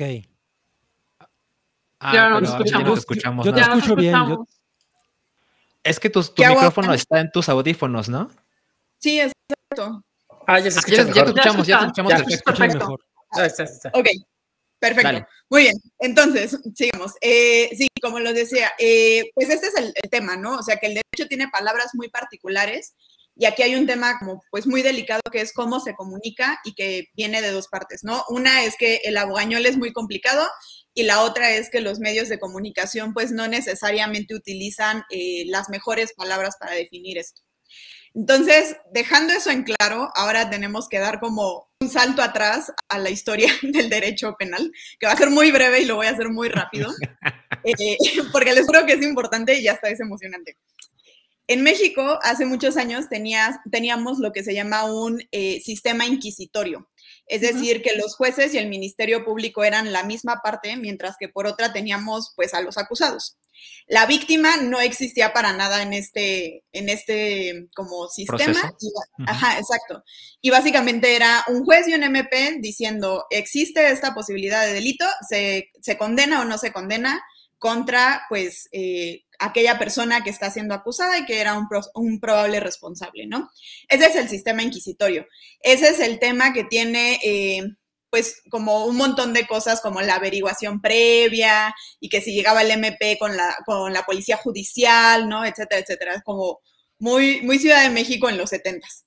Eso cambia en el 2008 cuando entra una cosa que se llama el sistema adversarial eh, acusatorio, que lo que hace es, hagamos de cuenta que hay un triangulito. Entonces está el juez, está el probable, bueno, el acusado o la acusada, y está también el Ministerio Público. O sea, aquí el Ministerio y el acusado están al mismo nivel, y el juez o jueza lo que va a hacer es resolver sobre los argumentos que en igualdad de oportunidades da tanto el Ministerio Público como representador de la sociedad que busca que se condenen los crímenes y por el otro lado la persona que está siendo acusada. Este es el sistema que hace que en México pues tengamos los juicios orales, ¿no? Que es como la parte emocionante y que la gente conoce del, del derecho por la ley y el orden, ¿no? Y todo esto. Lo que no tenemos en México es eh, pues un jurado. Nosotros no usamos un sistema en el cual 12 de tus pares en condiciones sociales y bla, bla, bla, te puedan juzgar. Aquí en México lo que tenemos es solamente el juez, el ministerio y el acusado. Ahora, ¿qué es lo que pasa también? Que al ladito del Ministerio Público en su esquina está la víctima. Y esto es muy importante, porque en el sistema anterior no se consideraba que la víctima pudiera tener o algún derecho o alguna opinión o algo, en general algo dentro del crimen del cual era una víctima, ¿no? Era simplemente el Ministerio Público y que si lo piensan es como una visión súper paternalista. Yo, Ministerio Público, sé exactamente que tu víctima necesitas y por lo cual la sociedad tiene que eh, ejecutar este juicio o perseguir este delito, etcétera, etcétera, etcétera. Entonces, bueno, ese es el sistema que tenemos hoy. Y una de las características y de los principios que tiene ese sistema hoy es que tienen que pasar las cosas mucho más rápido. Porque antes pues teníamos estas investigaciones eternas, miles y miles de tomos, el Ministerio Público haciendo 84 mil diligencias y nunca llegando a nada, ¿no? Entonces tenemos estas historias de terror de gente que lleva 20 años en prisión sin haber recibido una sentencia, porque la investigación por la que la acusan todavía no se acaba, ¿no? O sea, e- eso es real, eso pasaba Sí. y eso es algo con lo que se buscó acabar con este nuevo sistema, que ya no es tan nuevo porque entró en 2008 y que, bueno, se, se está implementando, ¿no? Y que también la otra cosa importante es que, pues, el Estado y los servidores públicos la pasan muy mal todo el tiempo porque no tienen recursos, ¿no? O sea, se desvían recursos y todo está mal en este país, pero particularmente, pues, los pobres ministerios públicos son como de, pues sí, Lick, yo quiero implementar el sistema acusatorio y qué padre su triangulito del bien, pero pues no tengo varo, o sea, no va a pasar, no tengo cómo investigarlo, ¿no? Entonces, hay, hay como muchos retos materiales. Entonces, explicado eso, ¿qué fue lo que ocurrió? Pues bueno, como ya sabemos, en... Ay, sí, Derecho Remix. Eh, en enero, Nat Campos, eh, pues va y acusa, ¿no? Acusa de haber sido eh, víctima de violencia sexual y eventualmente el Ministerio Público declara que hubo una violación equiparada, ¿no? Entonces, ahora sí, Salchi, si me pones el de la ruedita. El de la ruedita. Tú sigue hablando porque yo me voy a Sí. ver bien pendejo en lo que la pongo, pero tú sigue. Ok, La voy a regar. bueno, Ajá. entonces, em, lo que ocurre aquí es que el proceso se inicia cuando existe una cosa que se llama eh, la noticia criminal, que ya sea que la persona víctima o el Ministerio Público de oficio se da cuenta que hubo la el probable eh, comisión de un delito y entonces va a abrir eh, su carpeta de investigación, ¿no? Que esa es como la etapa uno. Existe algo y entonces vamos a llegar a una investigación. Se sigue, se sigue eh, investigando más y más y más el tema hasta que el Ministerio Público, que puede ser con ayuda de la víctima, reúne una buena cantidad o lo que considera apropiado como datos de prueba, que pueden ser desde pues fotografías, desde testimoniales, eh, no sé, videos, por ejemplo, de estas camaritas que están en la calle, ¿no? Etcétera, etcétera, etcétera. Entonces, ahí es cuando se, cuando se declara eh, pues la detención de la... Ahora, lo que pasó en este caso particular con la detención es que la violación pertenece a un catálogo específico de delitos que eh, entran en la prisión preventiva oficiosa. Ese catálogo de delitos, el Estado y la ley lo establece a partir de cuál es el grado de daño que esa persona en particular, por ese delito que cometió, podría ocasionarle al resto de la sociedad, ¿no? Entonces, Mm. el ejemplo más claro es el homicidio. Pues, pues, no queremos que alguien ande por el mundo matando gente, ¿no? Entonces, vamos como a apartarlo de la sociedad, que además ese es como el, el principio básico del derecho penal y que ahorita lo voy a criticar duramente, que es vamos a arrastrar fuera de la sociedad a pues, lo que parece que está mal, ¿no? Entonces, esa es la prisión preventiva oficiosa y en este caso, pues la violación eh, entra en este, en este catálogo. Entonces, bueno, se dieron las investigaciones, etcétera, etcétera, se declara y se vincula al procedimiento. Entonces, ¿qué es lo que ocurre aquí? Van a ver que hay muchos jueces. Alrededor de todo este sistema hay un montón de jueces. Uno de ellos es el de control. Y el de control, o sea, todos lo conocemos también gracias a la cultura pop, que es cuando te, te declaran tus garantías Miranda, ¿no? O sea, cuando te detienen y te dicen, usted tiene el derecho a permanecer en silencio, etcétera, etcétera, etcétera. Si no cuenta con dinero, el Estado le proporcionará un abogado, bla, bla, bla. Se llaman las garantías Miranda. Si un día ustedes los detienen en México, también les tienen que recitar las garantías Miranda. Entonces, la idea es que tienen que llegar ante un juez de control, porque el juez de control les va a preguntar, le recitaron sus garantías Miranda, lo golpearon, lo golpearon mucho, cómo lo golpearon, etcétera, etcétera, para poder declarar si la detención fue legal o no. En este caso no ocurre así porque el Ministerio Público la solicita a partir de la investigación que existió. No fue en flagrancia. Entonces, si me pones el siguiente esquemita, Salchi. Eh, Sí, tú continúa. eh, este, este caso, lo que ocurre es que siguen avanzando, ¿no? Porque como vimos en la ruedita, hay más etapas que hay que cumplir. El sistema acusatorio, como les decía, lo que busca es ser breve. Una de las cosas que ah, ofrece dos cosas para ser breve. Uno son los, eh, los mecanismos de solución alternativa, que puede ser, por ejemplo, mandar a las partes a mediación, ¿no? O sea, hay como otras formas, porque lo que busca el sistema es no necesariamente arreglar todo con la cárcel y no llegar todo el tiempo a, eh, pues, un juicio, ¿no? Entre otras cosas porque es un desgaste de tiempo, es un desgaste de los recursos del Estado, es un desgaste psicológico de todo el mundo, ¿para qué tenemos encerrada a la gente? ¿No? Etcétera, etcétera, etcétera. Así es como llegamos entonces al procedimiento abreviado. El procedimiento abreviado, que es lo que ocurrió en este caso, fue que justamente antes de entrar a la etapa del juicio oral, la persona acusada puede, por medio de su defensa, decir, yo quiero un procedimiento abreviado que implica que voy a aceptar mi responsabilidad, voy a aceptar la pena que se me aplique. ¿Y cuál es el beneficio que obtiene? Que entonces la pena va a estar reducida. ¿Por qué? Porque otra vez lo que dice el sistema fuera de una visión punitivista es, si tú estás aceptando tu responsabilidad, si tú estás aceptando el castigo que se te está dando, pues entonces no tenemos por qué agotar una vía extrema de cuál, cuál puede ser un castigo, y sobre todo cuando es un castigo corporal, como es el privarte de la libertad. Eso fue lo que ocurrió en este caso. En este caso llegó este güey y, llegó y, y dijo, yo quiero un procedimiento abreviado, me arriesgo a no tener un juicio, porque en el juicio puedo salir vencedor, ¿no? O sea, la idea de un juicio es presentarte, como le llaman, a tu día en la corte, para que, pues ahí sí te echas el volado, ¿no? Ahí sí como, ¿quién tiene el mejor abogado? ¿Quién tiene el mejor caso? ¿Quién tiene el mejor expediente? Y pues casi, casi que, pues ojalá te toque la audiencia temprano, porque en la tarde el juez ya está, ya está cansado, ¿no? O sea, hay muchos factores. Entonces aquí lo que dice es como, y generalmente es cuando ya la vas a ver perdida, es como, "Mm, me voy al procedimiento abreviado, acepto mi culpa, vámonos por una pena más bajita, se acabó. Ok. Espero que hasta aquí vayamos claros, porque Sí, sí, sí, sí, sí. Sí. Todo bien. Ya viene lo complicado. así ahora viene lo complicado. Sí. Entonces, dentro de este sistema, como les decía, existe la víctima. Y la víctima es súper importante porque entonces cambia cuál es el centro del sistema. Mientras que en el inquisitorio era, vamos a castigar y vamos a apartar de quien esté como, pues, haciéndole un mal a la sociedad.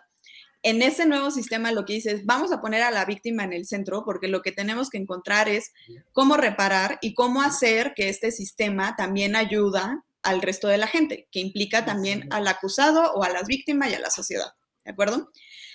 La reparación del daño no es un derecho de la sociedad, es un derecho de la víctima, porque la víctima individualizada fue aquella a la que se le hizo un daño.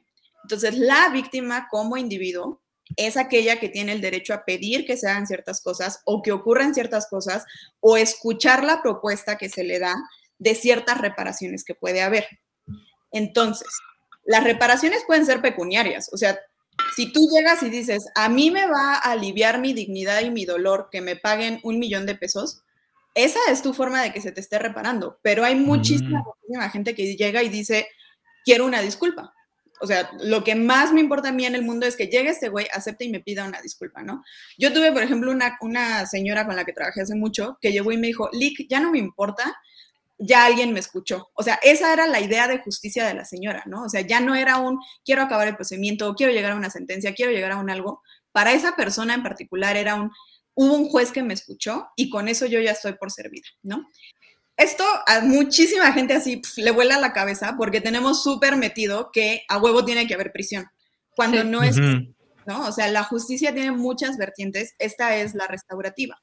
Porque entonces el principio que da esta, este, este tipo de justicia es, pues que mientras vayamos aliviando los dolores que se van causando, la gente vaya aceptando sus responsabilidades y las sanciones que se les aplican vayan en proporción, pues estamos creando, ahora sí, pues una sociedad mejor, ¿no? O sea, ya no estamos apartando a la manzana podrida, sino que estamos creando una armonización dentro de la cual todas las piezas que están participando tanto en el triangulito como en la sociedad, pues tienen como una escucha, tienen un foro, lograron algo, ¿no? Entonces, bueno, cuando se pide el procedimiento abreviado, lo que ocurre es que se abre la audiencia, el juez da una, eh, le da la voz al Ministerio Público, el Ministerio Público dice, pues me solicitaron esto, se le da la voz a la- al acusado y el acusado dice, pues yo quiero esto, propongo esto, porque bla, bla, bla, y se le da la voz a la víctima. La voz a la víctima es para que diga si acepta o no la reparación del daño que se le está proponiendo. Todo esto, otra vez acuérdense que es antes de llegar al juicio, porque en el juicio es un volado. Entonces, bueno, ¿qué fue lo que ocurrió ayer o antier? Ayer, ¿no? Ayer. Ayer. Pues que se da esta audiencia y en esa misma audiencia se da la, eh, la sentencia. Entonces, acuérdense que estábamos hablando al principio de las palabras, ¿no? Entonces, la sentencia es la que impone la pena.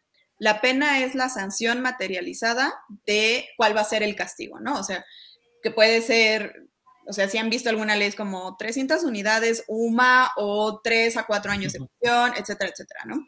Entonces, en la sentencia se establece la pena y la pena en este caso fue tanto una cantidad de años que hubieran correspondido en cárcel como pues un pago. Este pago no es una fianza porque no está garantizando nada. Ese pago es parte de la pena. No es parte de un pues grafiteé y estoy en el separo y pues ya me voy, ¿no? O sea, aquí sí es parte del castigo. Entonces, ya casi también- acabo. También, Tú puedes, tú puedes. también no sé si puedo, puedo agregar que también el, esta parte del pago también no le quita eh, gravedad a la sentencia, como se ve en otras películas, o sea, como se ve en la, en la cultura pop de que, ah, ya pagó, ya se arreglaron por fuera y ya no se, ya no se hizo la sentencia y la persona quedó libre, ya sin Exacto. ningún tipo de cargo encima. No, este, este pago sí implica que hay una culpabilidad y que ese cargo no se va a retirar. Exacto, es, ay, es, es una parte de la, de las, mis medicinas, perdón. Es, es una parte un de la, no, no implica que solo por tener varo vas a poder salir. O sea, esto no Ajá. es un soy Elba y soy millonaria y entonces cada crimen que cometa voy a aplicar el procedimiento abreviado y voy a aventar billetes. No, porque para que se acepte el procedimiento abreviado, el juez o jueza tiene que, en su mucha sabiduría que se supone que tienen, también decir cuáles son los elementos subjetivos. Y entonces, esta persona tiene o no buena reputación, hay un riesgo de huida, por ejemplo, hay un riesgo de, eh, pues, por ejemplo, una de las medidas que se dictan es que no te le acerques a la víctima, ¿no? O sea, este sujeto se le va a volver a acercar a la víctima, etcétera, etcétera, etcétera. O sea, esto no es un llego y lo propongo, pago y me voy. No, hay, hay consideraciones en esa audiencia en la cual todo el mundo habla y todo el mundo da su opinión. Eh, entonces, bueno, básicamente esto fue lo que ocurrió. Este güey fue condenado a tres años, cuatro meses, me parece una cosa así. Creo, creo que tres años y dos meses. Tres años y dos meses, exacto. Ahora, también estos procedimientos abreviados y este tipo de, cumplimientos de las penas dependen de cuántos años hayan sido. Eh, la ley de ejecución penal, me parece que es, eh, establece que si son de cinco años o menos las penas impuestas, se podrán llevar en libertad. Eso no es una libertad condicionada. Quiero ser muy clara porque otra vez las palabras importan mucho. La libertad condicionada es para la gente que ya pisó la cárcel, que ya cumplió la mitad de su sentencia y que entonces por buena conducta puede salir. Aquí es el cumplimiento de una pena en libertad.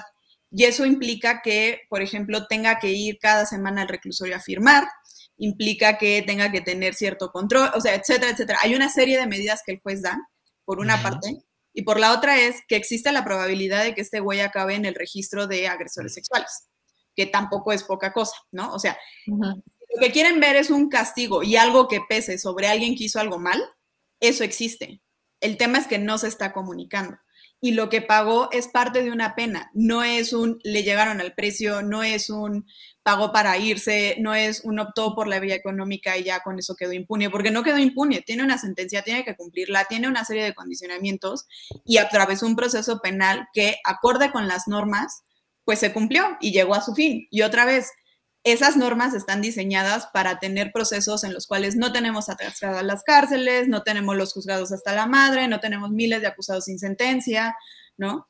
Y entonces toda esta retórica de no, puta, las leyes en México son una mierda. Puede ser, pero también es profundamente incorrecto e ignorante, ¿no? Y, y esa ignorancia viene de que los abogados y abogadas somos muy malos para comunicar nuestro trabajo y nuestras categorías. Y otra vez este tema de la difusión que se le ha dado en medios de comunicación. El periodismo judicial es, es bastante precario en México y eso hace que haya mucha confusión todo el tiempo en todas cosas, ¿no? Ahora, nada más quiero como terminar de, de- con esto, es la parte de, pues, ¿qué es la reparación? Porque muchas veces decimos, claro, que se refunda cinco años eh, un güey que es un violador, ¿no? Y que lo castren y ya, todo mal, todo está mal, ¿no?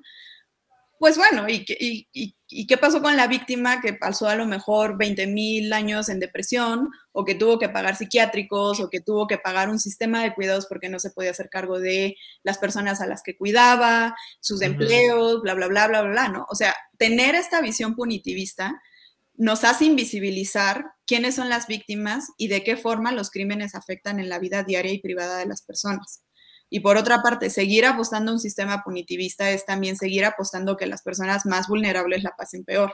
Personas que no hablan español y tienen que afrontar un proceso que está fuera de su lengua, mujeres que son este, pues, adyacentes a crímenes de otras personas, como los secuestradores, ¿no? Personas en situación de discapacidad, personas en situación de movilidad, etcétera, etcétera, etcétera.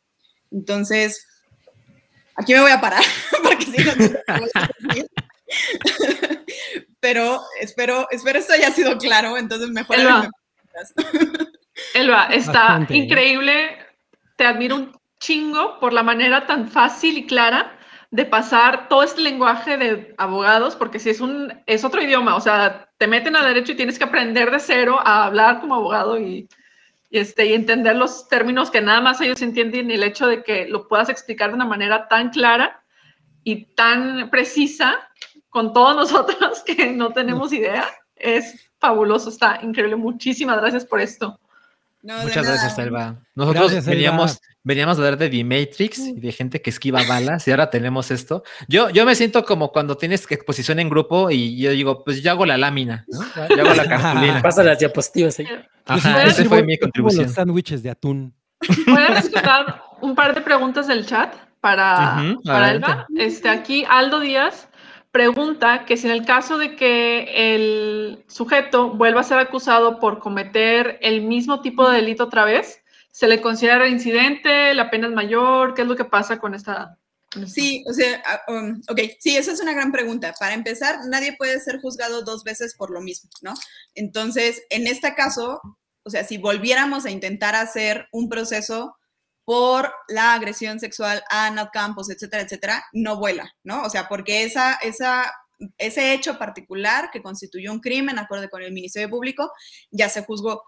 Si este güey vuelve a violar a alguien o vuelve a violar a esta chica otra vez en otras circunstancias, etcétera, etcétera, en efecto, esto es un agravante porque a la hora de que llegue, por ejemplo, y diga, no, pues quiero mi procedimiento abreviado, pues no, mi rey, ¿no? Porque una de las, de las consideraciones es que, este, ya saben, moral, intachable, mm, no sé qué mamá dice la ley, pero, ¿no? O sea, son de estos eh, como elementos subjetivos que abonan, ¿no? Porque pues, la presunción de la, de la inocencia sigue existiendo, sigue existiendo todo el tiempo y todos la tenemos y es algo que hay que defender.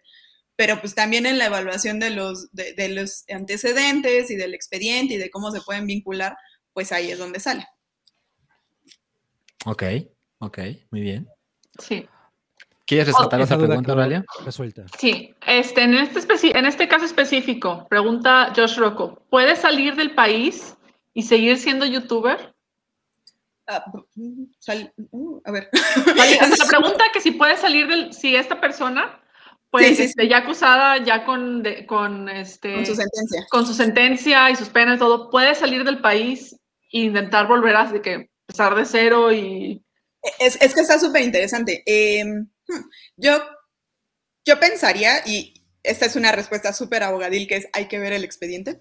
Eh, exactamente en qué, se, qué, qué condiciones puso el juez, ¿no? Para, para ejecutar esta sentencia en libertad.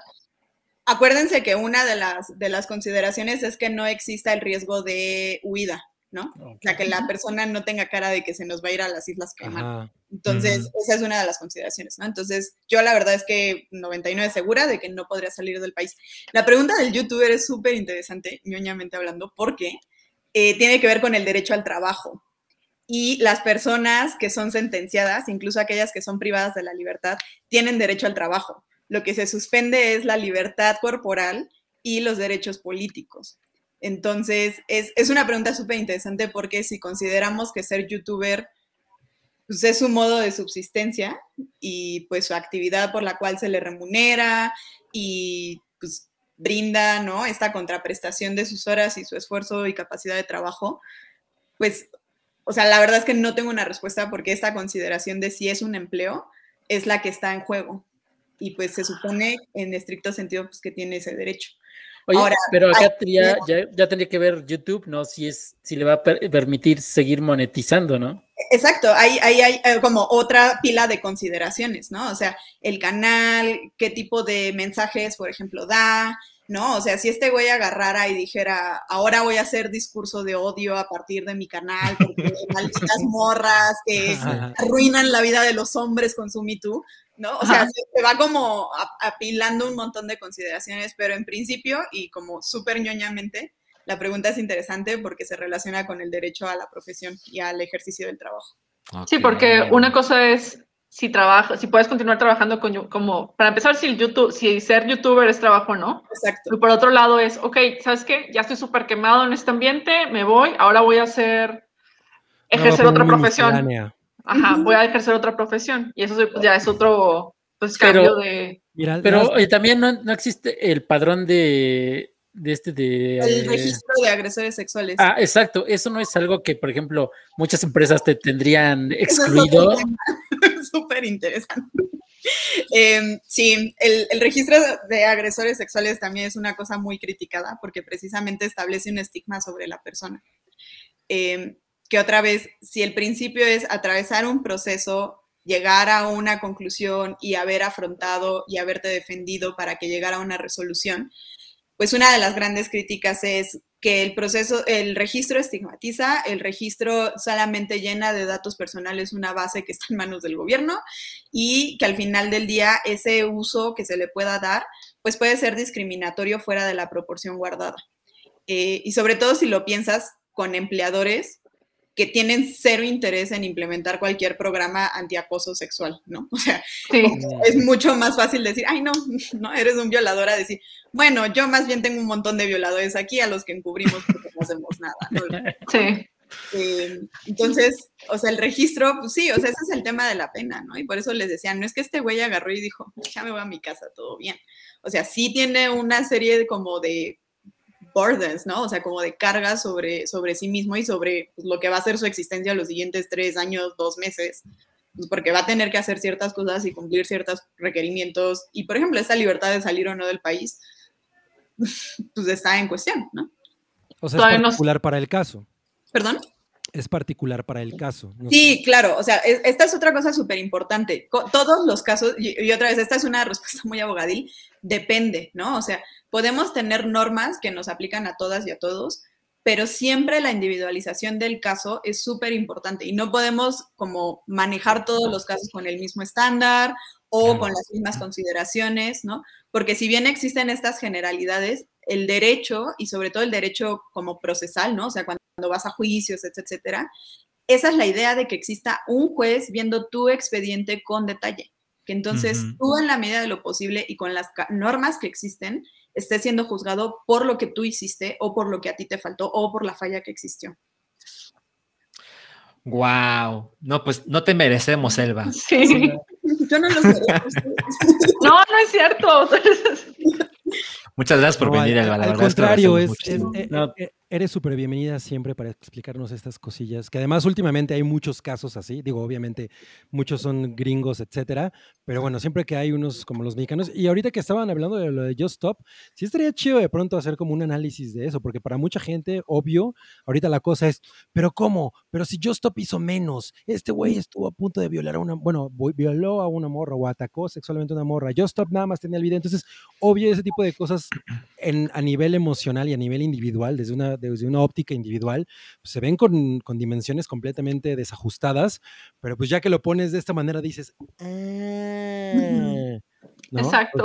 O sea, te suena más sensato que pinche ley es bien corrupta, ¿no? Sí, exacto. Y, y- más que mucha gente no está consciente y no sabe del tipo de cambio de sistema penal que pasó México hace, ¿ya van qué? ¿12 años? 13 años, ¿no? ¿13 Sí. años? O sea, este es, este es el tipo de cosas que, por ejemplo, cuando Secreto Oscuro estudié Derecho un año y me tocó justo, o sea, entré justo el año en el que acababan de hacer el cambio de sistema penal. Entonces, estaba de que súper reciente de que no, pues que ahora vamos a pasar todo a juicios orales y va a ser como en la ley y el orden y así como que Sí. todo Sí. eso. Y pero fuera de círculos de abogados o de gente que conoce abogados y demás, no se sabe, y que bueno, y aparte que esté interesada en penal, este, no se sabe que estuvo este cambio de sistema, que es mucho, que hasta cierto punto es mucho más eficiente que, que el anterior. Claro, no, o sea, ese fue Ajá. todo el punto. Y Ajá. justo, o sea, le- les, les iba a recomendar, qué bueno que, que dijiste todo esto. O sea, si están interesados como en tener una dieta eh, como de noticias judiciales muchísimo más sensata y con muchísimas mejores categorías, les recomiendo mucho seguir a Juan Pablo Reyes, está en Twitter, a Impunidad Cero, que es una iniciativa súper chingona de justicia diaria, y Sí. a Leslie Jiménez, que es una abogada feminista que hace unos hilos en español, ¿no? Y que, pues, como yo, es una gran impulsora de abandonar el abogañol, porque también eso es una chingadera que hace que la gente no se quiera acercar al derecho, no quiera ir a los procesos y se sienta vulnerable todo el tiempo, ¿no? Pero ya párenme porque el podcast va a durar Ah. cuatro horas. No, Sol- solo una cosa más, Elba. ¿Cuál es tu arroba en Twitter? Ah, yo soy arroba Elba Gutiérrez, hay mucho contenido de derecho y mucha, mucho rant por cómo tratan a los migrantes y refugiados. Muy bien, denle follow a Elba, por favor. Muchas gracias por venir, Elba. La verdad es que te agradecemos inmensamente. no muchísimas gracias. Gracias. Gracias, gracias. Gracias, bonita noche. Yo soy, yo soy el. Defiéndeme, defiéndeme del güero Palma. Pues miren, estuvo Adiós. espectacular la participación de Elba. Amo, la amo. Eh, yo, yo tengo un problema que es bastante estúpido y es que, este, pues, quería que este programa durara las dos horas y media tradicionales. Claramente fracasé, pero tenemos una buena noticia. O sea, ya ven que Aurelia nunca había estado con Santiago en el mismo podcast. Sí, así es. Es un Yo podcast sui nunca- generis. Ajá, yo nunca había eh, pues tomado el control de la transmisión, ¿no?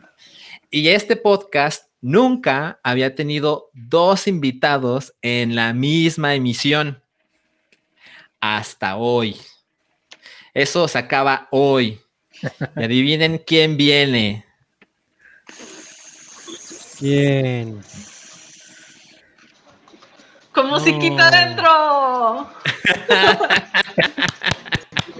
¡Ya llegó el mendigo boomer! Ay, a huevo, a huevo ibas a Que estar en ahora sí vamos a hablar de cosas chingonas, no nada de que el pinche violador y. ¿Eso qué, güey? Vamos a hablar de la NFL, güey, que ya regresó. que- Mamá, Estás ¿qué, hablando como Paddington, ¿eh? Sí, exacto. Ay, ay, amigos. ¿Qué tal? ¿Cómo ¿Cómo, se le han estás, pasado? ¿Cómo se le han pasado? Bombilla. Bastante bien, ¿eh? Con madre. ¿Ah? Pues, chingón, qué nerviosito, bueno. pero no, no he borrado el canal, así que No, pues Nos nos, vemos hemos en pasado febrero, increíble. ¿no? Porque la verdad yo, yo prefiero ver la NFL a estar con ustedes los jueves de la noche. ¡Guau! Wow. ¡Guau! Mira, justo te, te llegó un super chat para ti Ajá. que dice, dice Spicy, no, perdón, uh, Spicy Spicy. dice, dice Josh Rocco, ¿se puede un tweet en vivo a Rui? Sí, pongan, ¿qué onda, boomer? ¿Cómo van tus taqueros? Hoy en el podcast aprendimos de leyes, saludos, pero pues como Ah, qué estás, chingón, me encanta. Te lo decimos en en algo mejor. Te lo decimos en Estoy muy bien. Los taqueros van muy bien, ¿eh? Van muy bien, van... eh, eh, le- eh, salieron respondones con los Patriotas y van 21-19, tercer No son los Patriotas. No lo puedo creer. Ah, es que es el equipo del pendejo ese. Los ¿Quién es aquí el experto de la liga? Pues es que Tom No, Brady pues, jugó ni, 20 ni una chela más, güey. Ni una chela ¿Cuántas más. llevas? ¿Me oyes? ¿Cuántas llevas? Como 25. No, bueno, Ah, no pues sabe yo- ni contar. Pues llevo varias, pero sí, no son los Patriotas, pero es que pues Tom Brady jugó con los Patriotas. y- Hubo siglos con No, los ya patriotas. re- reprobado como buga genérico. Sí, Sí, ya ¿eh? sé, ya sé. Cero. Oiga, no, pero qué, qué gusto verlos, ¿eh? La verdad es que nos da gusto que hayas venido venir. Nos preguntábamos si te llevaste a emborrachar a Toby y a El Güero. No, el, el güero se quedó cuidando la cuenta de YouTube porque le dije, güero, no vayan a borrar algo estos pendejos. Él tiene las claves. Sí, no, sí, el güero tiene Y te- todo. Y te contó de su espada. Ajá. Y a, y a Toby le encargué la cuenta de Anchor para que no borren Mm. el audio. Ok, Mm, ok. hiciste bien, hiciste bien. Entonces, ¿te fuiste solito a beber? Eh, sí. Muy no bien. mames, eso No, sí está bien. como- Cool. Está como muy de- que de cabrón. 40 year old virgin. No, no, no. Rui es un hombre maduro, capaz de hacer cosas por su cuenta. No tiene pena de Claro. emborracharse solo. Muy Es bien. lo bueno de la independencia económica. Exacto. Miren, yo, yo tenía la intención de que entrara Elba y Rui participara en esto mientras estaba en medio tiempo y no se perdiera su partido.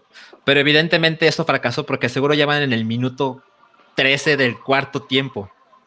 De, va- van en el tercer cuarto, o sea que todavía Ah, hay más cervezas y hay más partidos, ¿no? Pero sí, No yo, tenía ganas de saludar a Elba, pero pues ya se me fue. Sí. Es No, increíble. una Hobgoblin. Bueno, pues muchas gracias por venir, Rui. Ahora te voy a cortar porque Mira, esto aún le queda una hora. Adiós. bye. Bye, disfrútalo. Ay. No, bueno, el mendigo boomer. Bueno, a ver, tenemos muchos superchats. Vamos a darnos prisa porque no mamen, cómo se han acumulado. Entonces, dice Jesús Manuel Calvillo Tobías, superchat de 100 pesitos. Muchas gracias. Buenas noches, saludos desde Monterrey. ¡Eh! Recomendación de libros y o audiolibros de cada uno. No mames, de cada uno. No, yo paso porque esto no puede durar cuatro horas. También, si se puede, opinión de Salchi sobre el evento de Play. Eso A ya ver. quedó, ¿no? Eso ya quedó, eh, José- Jesús Manuel. A ver, recomendaciones de libro o de libro. Oralia primero. Eh, recomiendo este el libro de poemas Comunidad Terapéutica de Yvette Luna y recomiendo Exhalation de Ted Chiang. Bien. Santiago. Mira, yo les recomiendo el de Meet Me in the Bathroom, que es de un libro de Lizzie Gottman, que es como la recopilación de la, de la historia del rock del principio de los 2000 en Nueva York, ya saben, de Strokes, JJJ, todo eso. Está bastante bueno, este, son, son relatos orales de los mismos este, que vivieron esa época. Eh, búsquenlo, está bastante chido. Bueno, y yo les voy a recomendar uno de mis libros favoritos ever, que es Vaca, Cerdos, Guerros y- Guerras y Brujas, de un antropólogo llamado Marvin Harris, que pues es como un contexto muy, muy chingón sobre muchos de los vicios y razones para algunos de los dogmas y tratamientos de la religión y demás. Eh, uno de ellos es por qué la Inquisición atacó a las brujas y ese capítulo es en especial tan muy, muy, muy, muy chingón, porque no es una cosa blanco y negro, sino realmente es, es un poco lo que acaba de pasar con Elba, explica completamente la- la- el contexto del momento y toda- todas las situaciones. Es un gran, gran libro, Vacas, Cerdos, Guerras y Brujas, se lo recomiendo. Marvin Harris. Poca madre. Muchas gracias a todos. Ahora sigue otro superchat de Amaranta Córdoba M, 50 pesitos. Gracias. Primer superchat para que Paddington le cante las mañanitas a mi hermano Julián porque su cumple es el sábado. Ah, Corazoncito al cabello de Salchi. Muchas Wow. gracias. Amaranta. Oye, yo le voy a cantar las mañanitas. These are the little mornings that the king, baby, he sang to the little eh, Julián. Juliancito. I sing you with all my heart. Muy bien. Aprovechando que no viene el güero Palma para que todo el amor se lo lleve él. Ahora vamos con el siguiente super chat que lo estoy buscando. Aquí está Capulinita, dice 100 pesitos. Super chat solo porque fue un día hermoso. Matrix 4, God of War Ragnarok, Spider-Man 2 y el inicio de la NFL. A lo mejor Capulinita está ahí con Rui tomándose sus cervecitas, ¿eh? Y con el No, más el probable. La verdad es que sí, sí ha sido un jueves eh, chingón, particularmente Sí. chingón. Variado, chido y variado. Variadito, exacto. Vamos con el siguiente super chat. Esperen, está cargando. Bla, bla, bla, bla, bla. Mm, mm, mm. No mames, es que hay tantos mensajes que ya no aparecen los super chats. A ver, yo tengo. A ver. Ya se leyó. Aquí está, aquí está, aquí está. Ya llegué. ¿Ya? Josh Rock. Ah, Ese no, lo este ya, lo, leímos. este ya lo pusimos. Eh, Sí, el que sigue es el de Jack Draper. Ahí está. Jack Draper, 20 pesitos. Dice Shiba Dog Rises And lowers and his- lowers his index finger finger to get noticed. Es un sticker. Es un sticker, sí, seguro. ¿Habrá dicho algo? Porque Es que es creo que levantar la mano. vi que durante cuando estaba Elba comentándonos todo, alguien, probablemente Jack, no estoy segura, que dice que al no Dede T dijo, levanta la mano para hacer una pregunta, baja la mano porque ya la respondieron. Así de que Ah, entre asteriscos. Mm, ya. Entonces me imagino debió haber sido algo similar. Quizás. Ujú, ujú, puede ser, puede ser. Y miren, hablando de pendejadas que hizo Salchi, Jorge Jacinto dejó 20 pesos. Señora abogada, ¿es usted una fregona? y apenas vi el superchat. Pero Elba, Elba nos ve. Entonces, Elba sabe lo que tú va a leer, lo va a ver. Sí, Lo lo va va a leer. ver. Lo verá. Exacto. ¿Quién sabe cuándo? De César Pero un Lerma. día. Ajá, Mario César, Lerma, Argueta. A ver, Ruiz, haz un 4. Ay. No, no, no, no. Lo No, hizo, ¿qué tal? ¿no? Es que se nos ¿Qué tal si se ¿no? lastima? Ajá, yo- alguien, alguien en su edad, mejor no le pidan esa clase de cosas. ¿no? Porque osteoporosis. Hasta- La, ajá, la última vez que Ruiz hizo algo borracho casi le da COVID. Entonces, Exacto. ya no, ya no podemos hacer esas cosas en vivo. Re- Recuerden que le pidió al mesero que le, prendiera su cigarro. Sí. Siguiente superchat, dice Santiago Herrera Terán, 50 pesitos, que el Paddington mande a chingar a su madre a Tom Brady por fitas. Oye, pues pinche Tom Brady, te voy a mandar a chingar a tu madre porque estoy chiquito. Muy bien, muy Oh. bien, muy bien. Ahora, el último superchat hasta ahora dice Aldo M. Díaz Telles, 50 pesos. Se me olvidó apagar el chat que sí pusieron en pantalla, que Salchi me salude con la voz del güero pano. Saludos, a ver, ¿cómo es? Hola Aldo, hola Aldo, espero que te la pases muy chingón y, y pues piensa que hay justicia para todos y esta es mi espada. No mames, salió Igualito, igualito, ¿eh? ¿eh? igualito. Ahora sí Muy me bien. sorprendiste. Miren, nos quedan dos temas, dos temas que vamos a venga, resumir de venga. manera dramática. Entonces, Vamos. la primera la vamos a juntar y es que en esta semana se murió Jean-Paul Belmondo y Michael K. Williams. Williams. Y alguien más de Europa.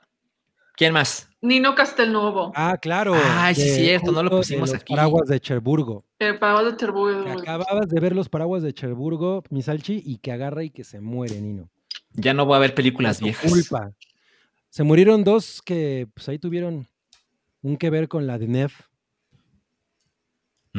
Oye, y la ceremonia de Jean-Paul Belmondo que, Estuvo fenomenal. Fue, ceremonia de Estado, ¿verdad? Ceremonia de Estado. Y ese tweet que compartí era de Macron. de Macron. La Macron estaba en Mm. primera fila en el funeral, servicio de Estado funeral para Belmondo, porque, este, sepan, los- para quienes saben, para quienes no saben, John Paul Belmondo fue de los actores ícono de los años 60 y 70 en Francia, estaba en todo, era un súper, además de que era, participó en dramas increíbles, hacía películas de acción, él hacía sus propios stunts y era básicamente así como que el top superhéroe y máxima figura de acción de francesa. Francia. Justo También la tuvo- película.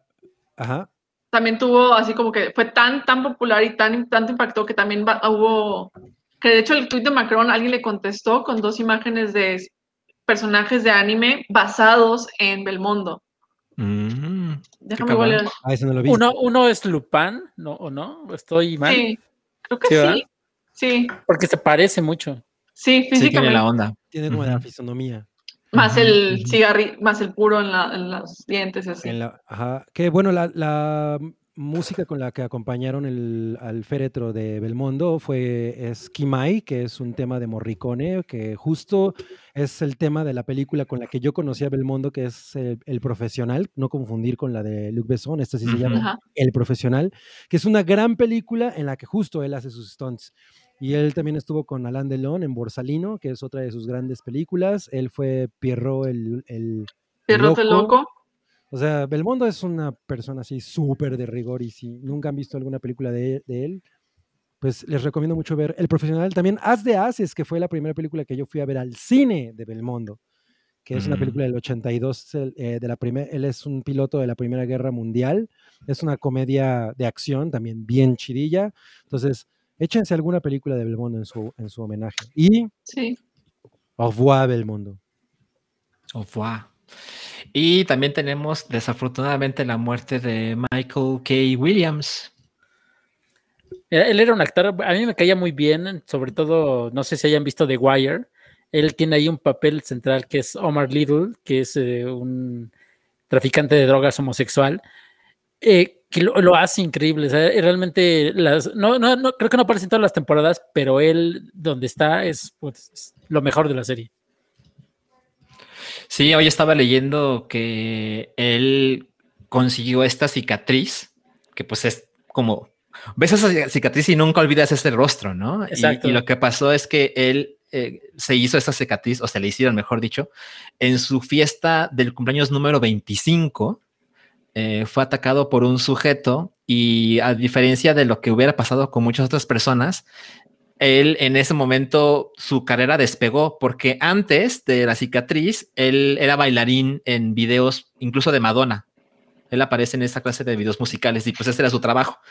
Pero cuando, cuando consiguió esta cicatriz, los directores con los que trabajaba haciendo videos musicales, de repente lo vieron y dijeron, no, no, no, este güey me sirve para muchas otras cosas.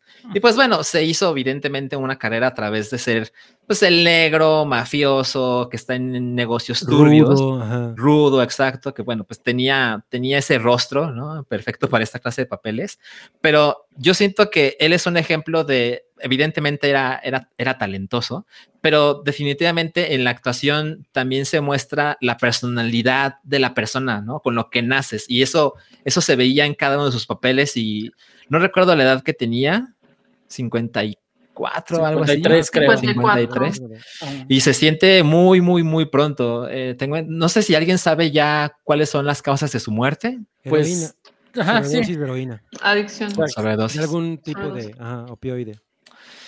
Pues una lástima, pero él, él acostumbraba que en donde se aparecía, él era el más chingón o de los más chingones, no importaba con quién apareciera. Entonces, pues, pues lo recordaremos con cariño. Y nada más para que, para que no quede el, el recuerdo, vamos a compartir una imagen de Nino Castelnuovo. Pinche guapo, ¿no? Guapísimo. Era un bombón. Sí. Le bombón. Sí, Él italiano. bueno. Y era italiano. italiano, pero pues estuvo viajando entre Francia y Italia para ver sus películas. La más, de las clásicas, la más popular, obvio, es este, Los Paraguas de Cherburgo. Y pues, estuvo muchísimo más, incluso salió también en El paciente inglés. Mm, en este- ok. Sí, ese fue así como que de los últimos como que papeles grandes que tuvo. E hizo. Hizo muchas películas en los 70, este, parte de, de la ola Giallo. También estuvo en, en varias. Y pues también una, o sea, no han, este, de hecho, tengo entendido, falleció el mismo día que Belmondo, pero su familia no lo comunicó Ah. hasta después. Ok, para sí mantener como que- y- ujú. Ajá, sí. Entonces, por lo menos tampoco sabemos de qué falleció ni por qué. Pero pues también por, es casi que dicen, no, pues ya por la edad, pues cualquier cosa, o sea, Claro, no. claro. Sí, de como muerte natural, ¿no? Ajá. Que Exacto. llaman. Pues miren, yo hace, hace muy poco vi, como viene a Carvi, los paraguas de Cherburgo, y solo aprovecho para, para recordarles, está en YouTube. Está Ah, así, claro. con una muy buena calidad, está completamente gratuito. No sé, no sé. Si de repente YouTube va a decir, ah, chinga, ¿qué pasó aquí? Y lo tiren. Entonces, después de ver este podcast, vea eh, los paraguas de Cherburgo, búsquenlo así en YouTube, va a aparecer. Tiene subtítulos, tiene subtítulos en, en inglés, español. No sé cómo están los de, de- Wow. los subtítulos de calidad, pero pues búsquenlo y espero que sean, sean buenos subtítulos, porque es una película de, no mames, es perfecta, es muy, muy espectacular, ampliamente recomendable. Y ya para terminar, no lo puedo creer, hemos llegado, hemos llegado, estoy a punto de hacer esto sin cometer un error así de, no mames, ¿qué no pasó vayas a con este güey? Ajá, exacto. Entonces, unos clics más, max, unos clics más y lo logro. Y aquí, aquí ya casi lo logramos. Aquí ya casi lo logramos. Deme un momentito. Porque pasó algo en la semana así de, no mames, ¿qué pasó con esto? Legendario. Legendario. Y es, amigos, La encontramos... doppelganger de Moblina. Ajá, exactamente. ¿Qué pasó ahí? Si alguien la encuentra, si alguien sabe dónde vive esta mujer, avísele que la estamos buscando en el hype. La última vez que se le vio fue en la cuenta de Instagram de Memelas de Orizaba. O sea, no conocemos nada de la historia detrás de esa foto. No, No. o sea, de hecho es un video. Lo que hizo Ah, aquí ok, Moblina es, ella le mandaron esto así de, oye, ¿tienes una hermana gemela? ¿Qué pasó aquí? Entonces tomó una captura y se puso a buscar en sus fotos y eligió su foto, que es de, no mames, es la mejor foto que pudo haber elegido para hacer la comparación. Sí. Completamente idéntica. Sí, es, es igual. O sea, no puedes, si no tuviera el memelas de Orizabas, no las podrías distinguir. Sí, yo Ajá. tampoco. Exactamente. Entonces, Pero de hecho estaba pensando, ¿por qué salió Moblina? ¿Por qué salió Mobley en, en Memelas de? O sea, ¿qué está pasando? Exactamente, exactamente. Entonces, miren, la última vez que se le vio fue en Bellas Artes en Ciudad de México. Entonces, a mí de verdad me encantaría que este podcast llegue por el internet de tal manera que digan, no mamen, yo la, conozco. Ajá, es mi roomie, ¿no? Es mi prima, es algo y juntarlas. No mames, eso sería absolutamente ¿Qué espectacular. es esto? ¿La Matrix? La matriz, Mira, exactamente. Mejor que la Matrix. Una semana Mobley hizo el, el meme de Hola Peter y ahora es un Spider-Man con sus variantes. Mobley Exactamente. meme. Exactamente. Y solo nos queda una cosa pendiente en este podcast y es el super chat de Cloud. Pero lo va a leer Check. el Paddington. A ver. Cloud001 nos dice, amigos, raro encontrarlos a esta hora. Les cuento que acabo de ayudar a una vaca para que nacieran dos becerros. Y ahora me siento tramado. Pero bien. Traumado, seguramente quiso decir. Traumado, sí. Está, tan, está tan traumado que puso tramado.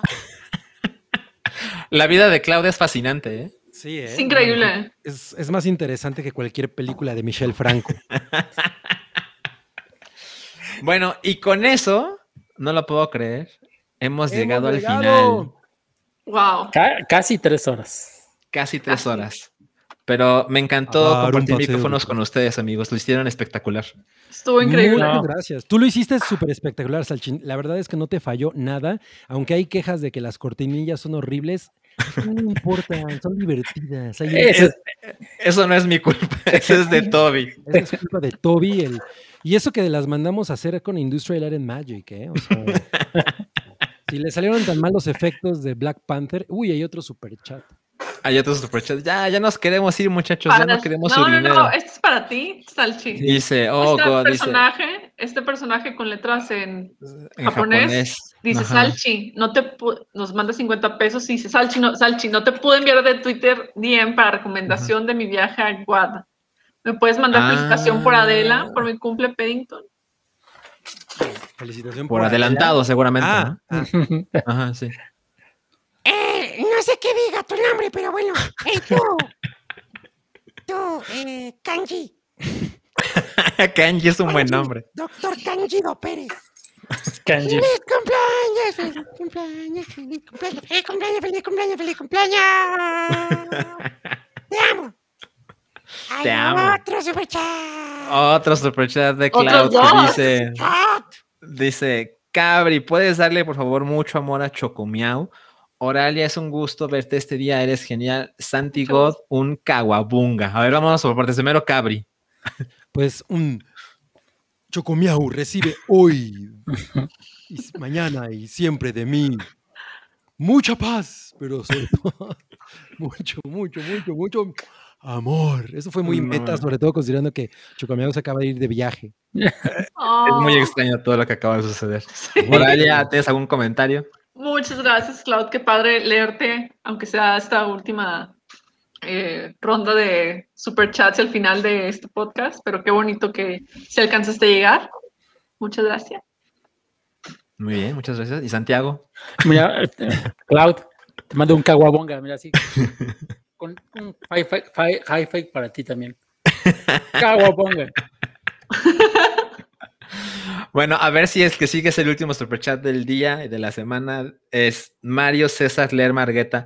A lo mejor no lo lean, no lo leen, supongo, pero cada hype es mejor. Esto fue el mejor primer hype del Capi Salchi. Dejo el boletito para la rifa. Muchas gracias. Rifado. Gran manera de terminar el episodio del día de hoy. Muchas gracias por tus comentarios y por los que me, me dejaron esa buena vibra de, ah, pues no lo hizo tan mal este güey. me puse yo un boomer porque de verdad me sentí muy perdido, pero bueno, pues ahí medio, medio salió adelante. Gracias a todos, gracias Santi, gracias Cavi, muchas gracias Oralia. gracias, Espero Oralia. que nos vamos a gracias. juntar. Uy, Es un Y es- placer. Santi. Es un placer también para mí. Es hora de poner la cortinilla del final y nos vamos. Así que aún existe la posibilidad de que esto se vaya al carajo. Adiós. Adiós. Bye. Bye.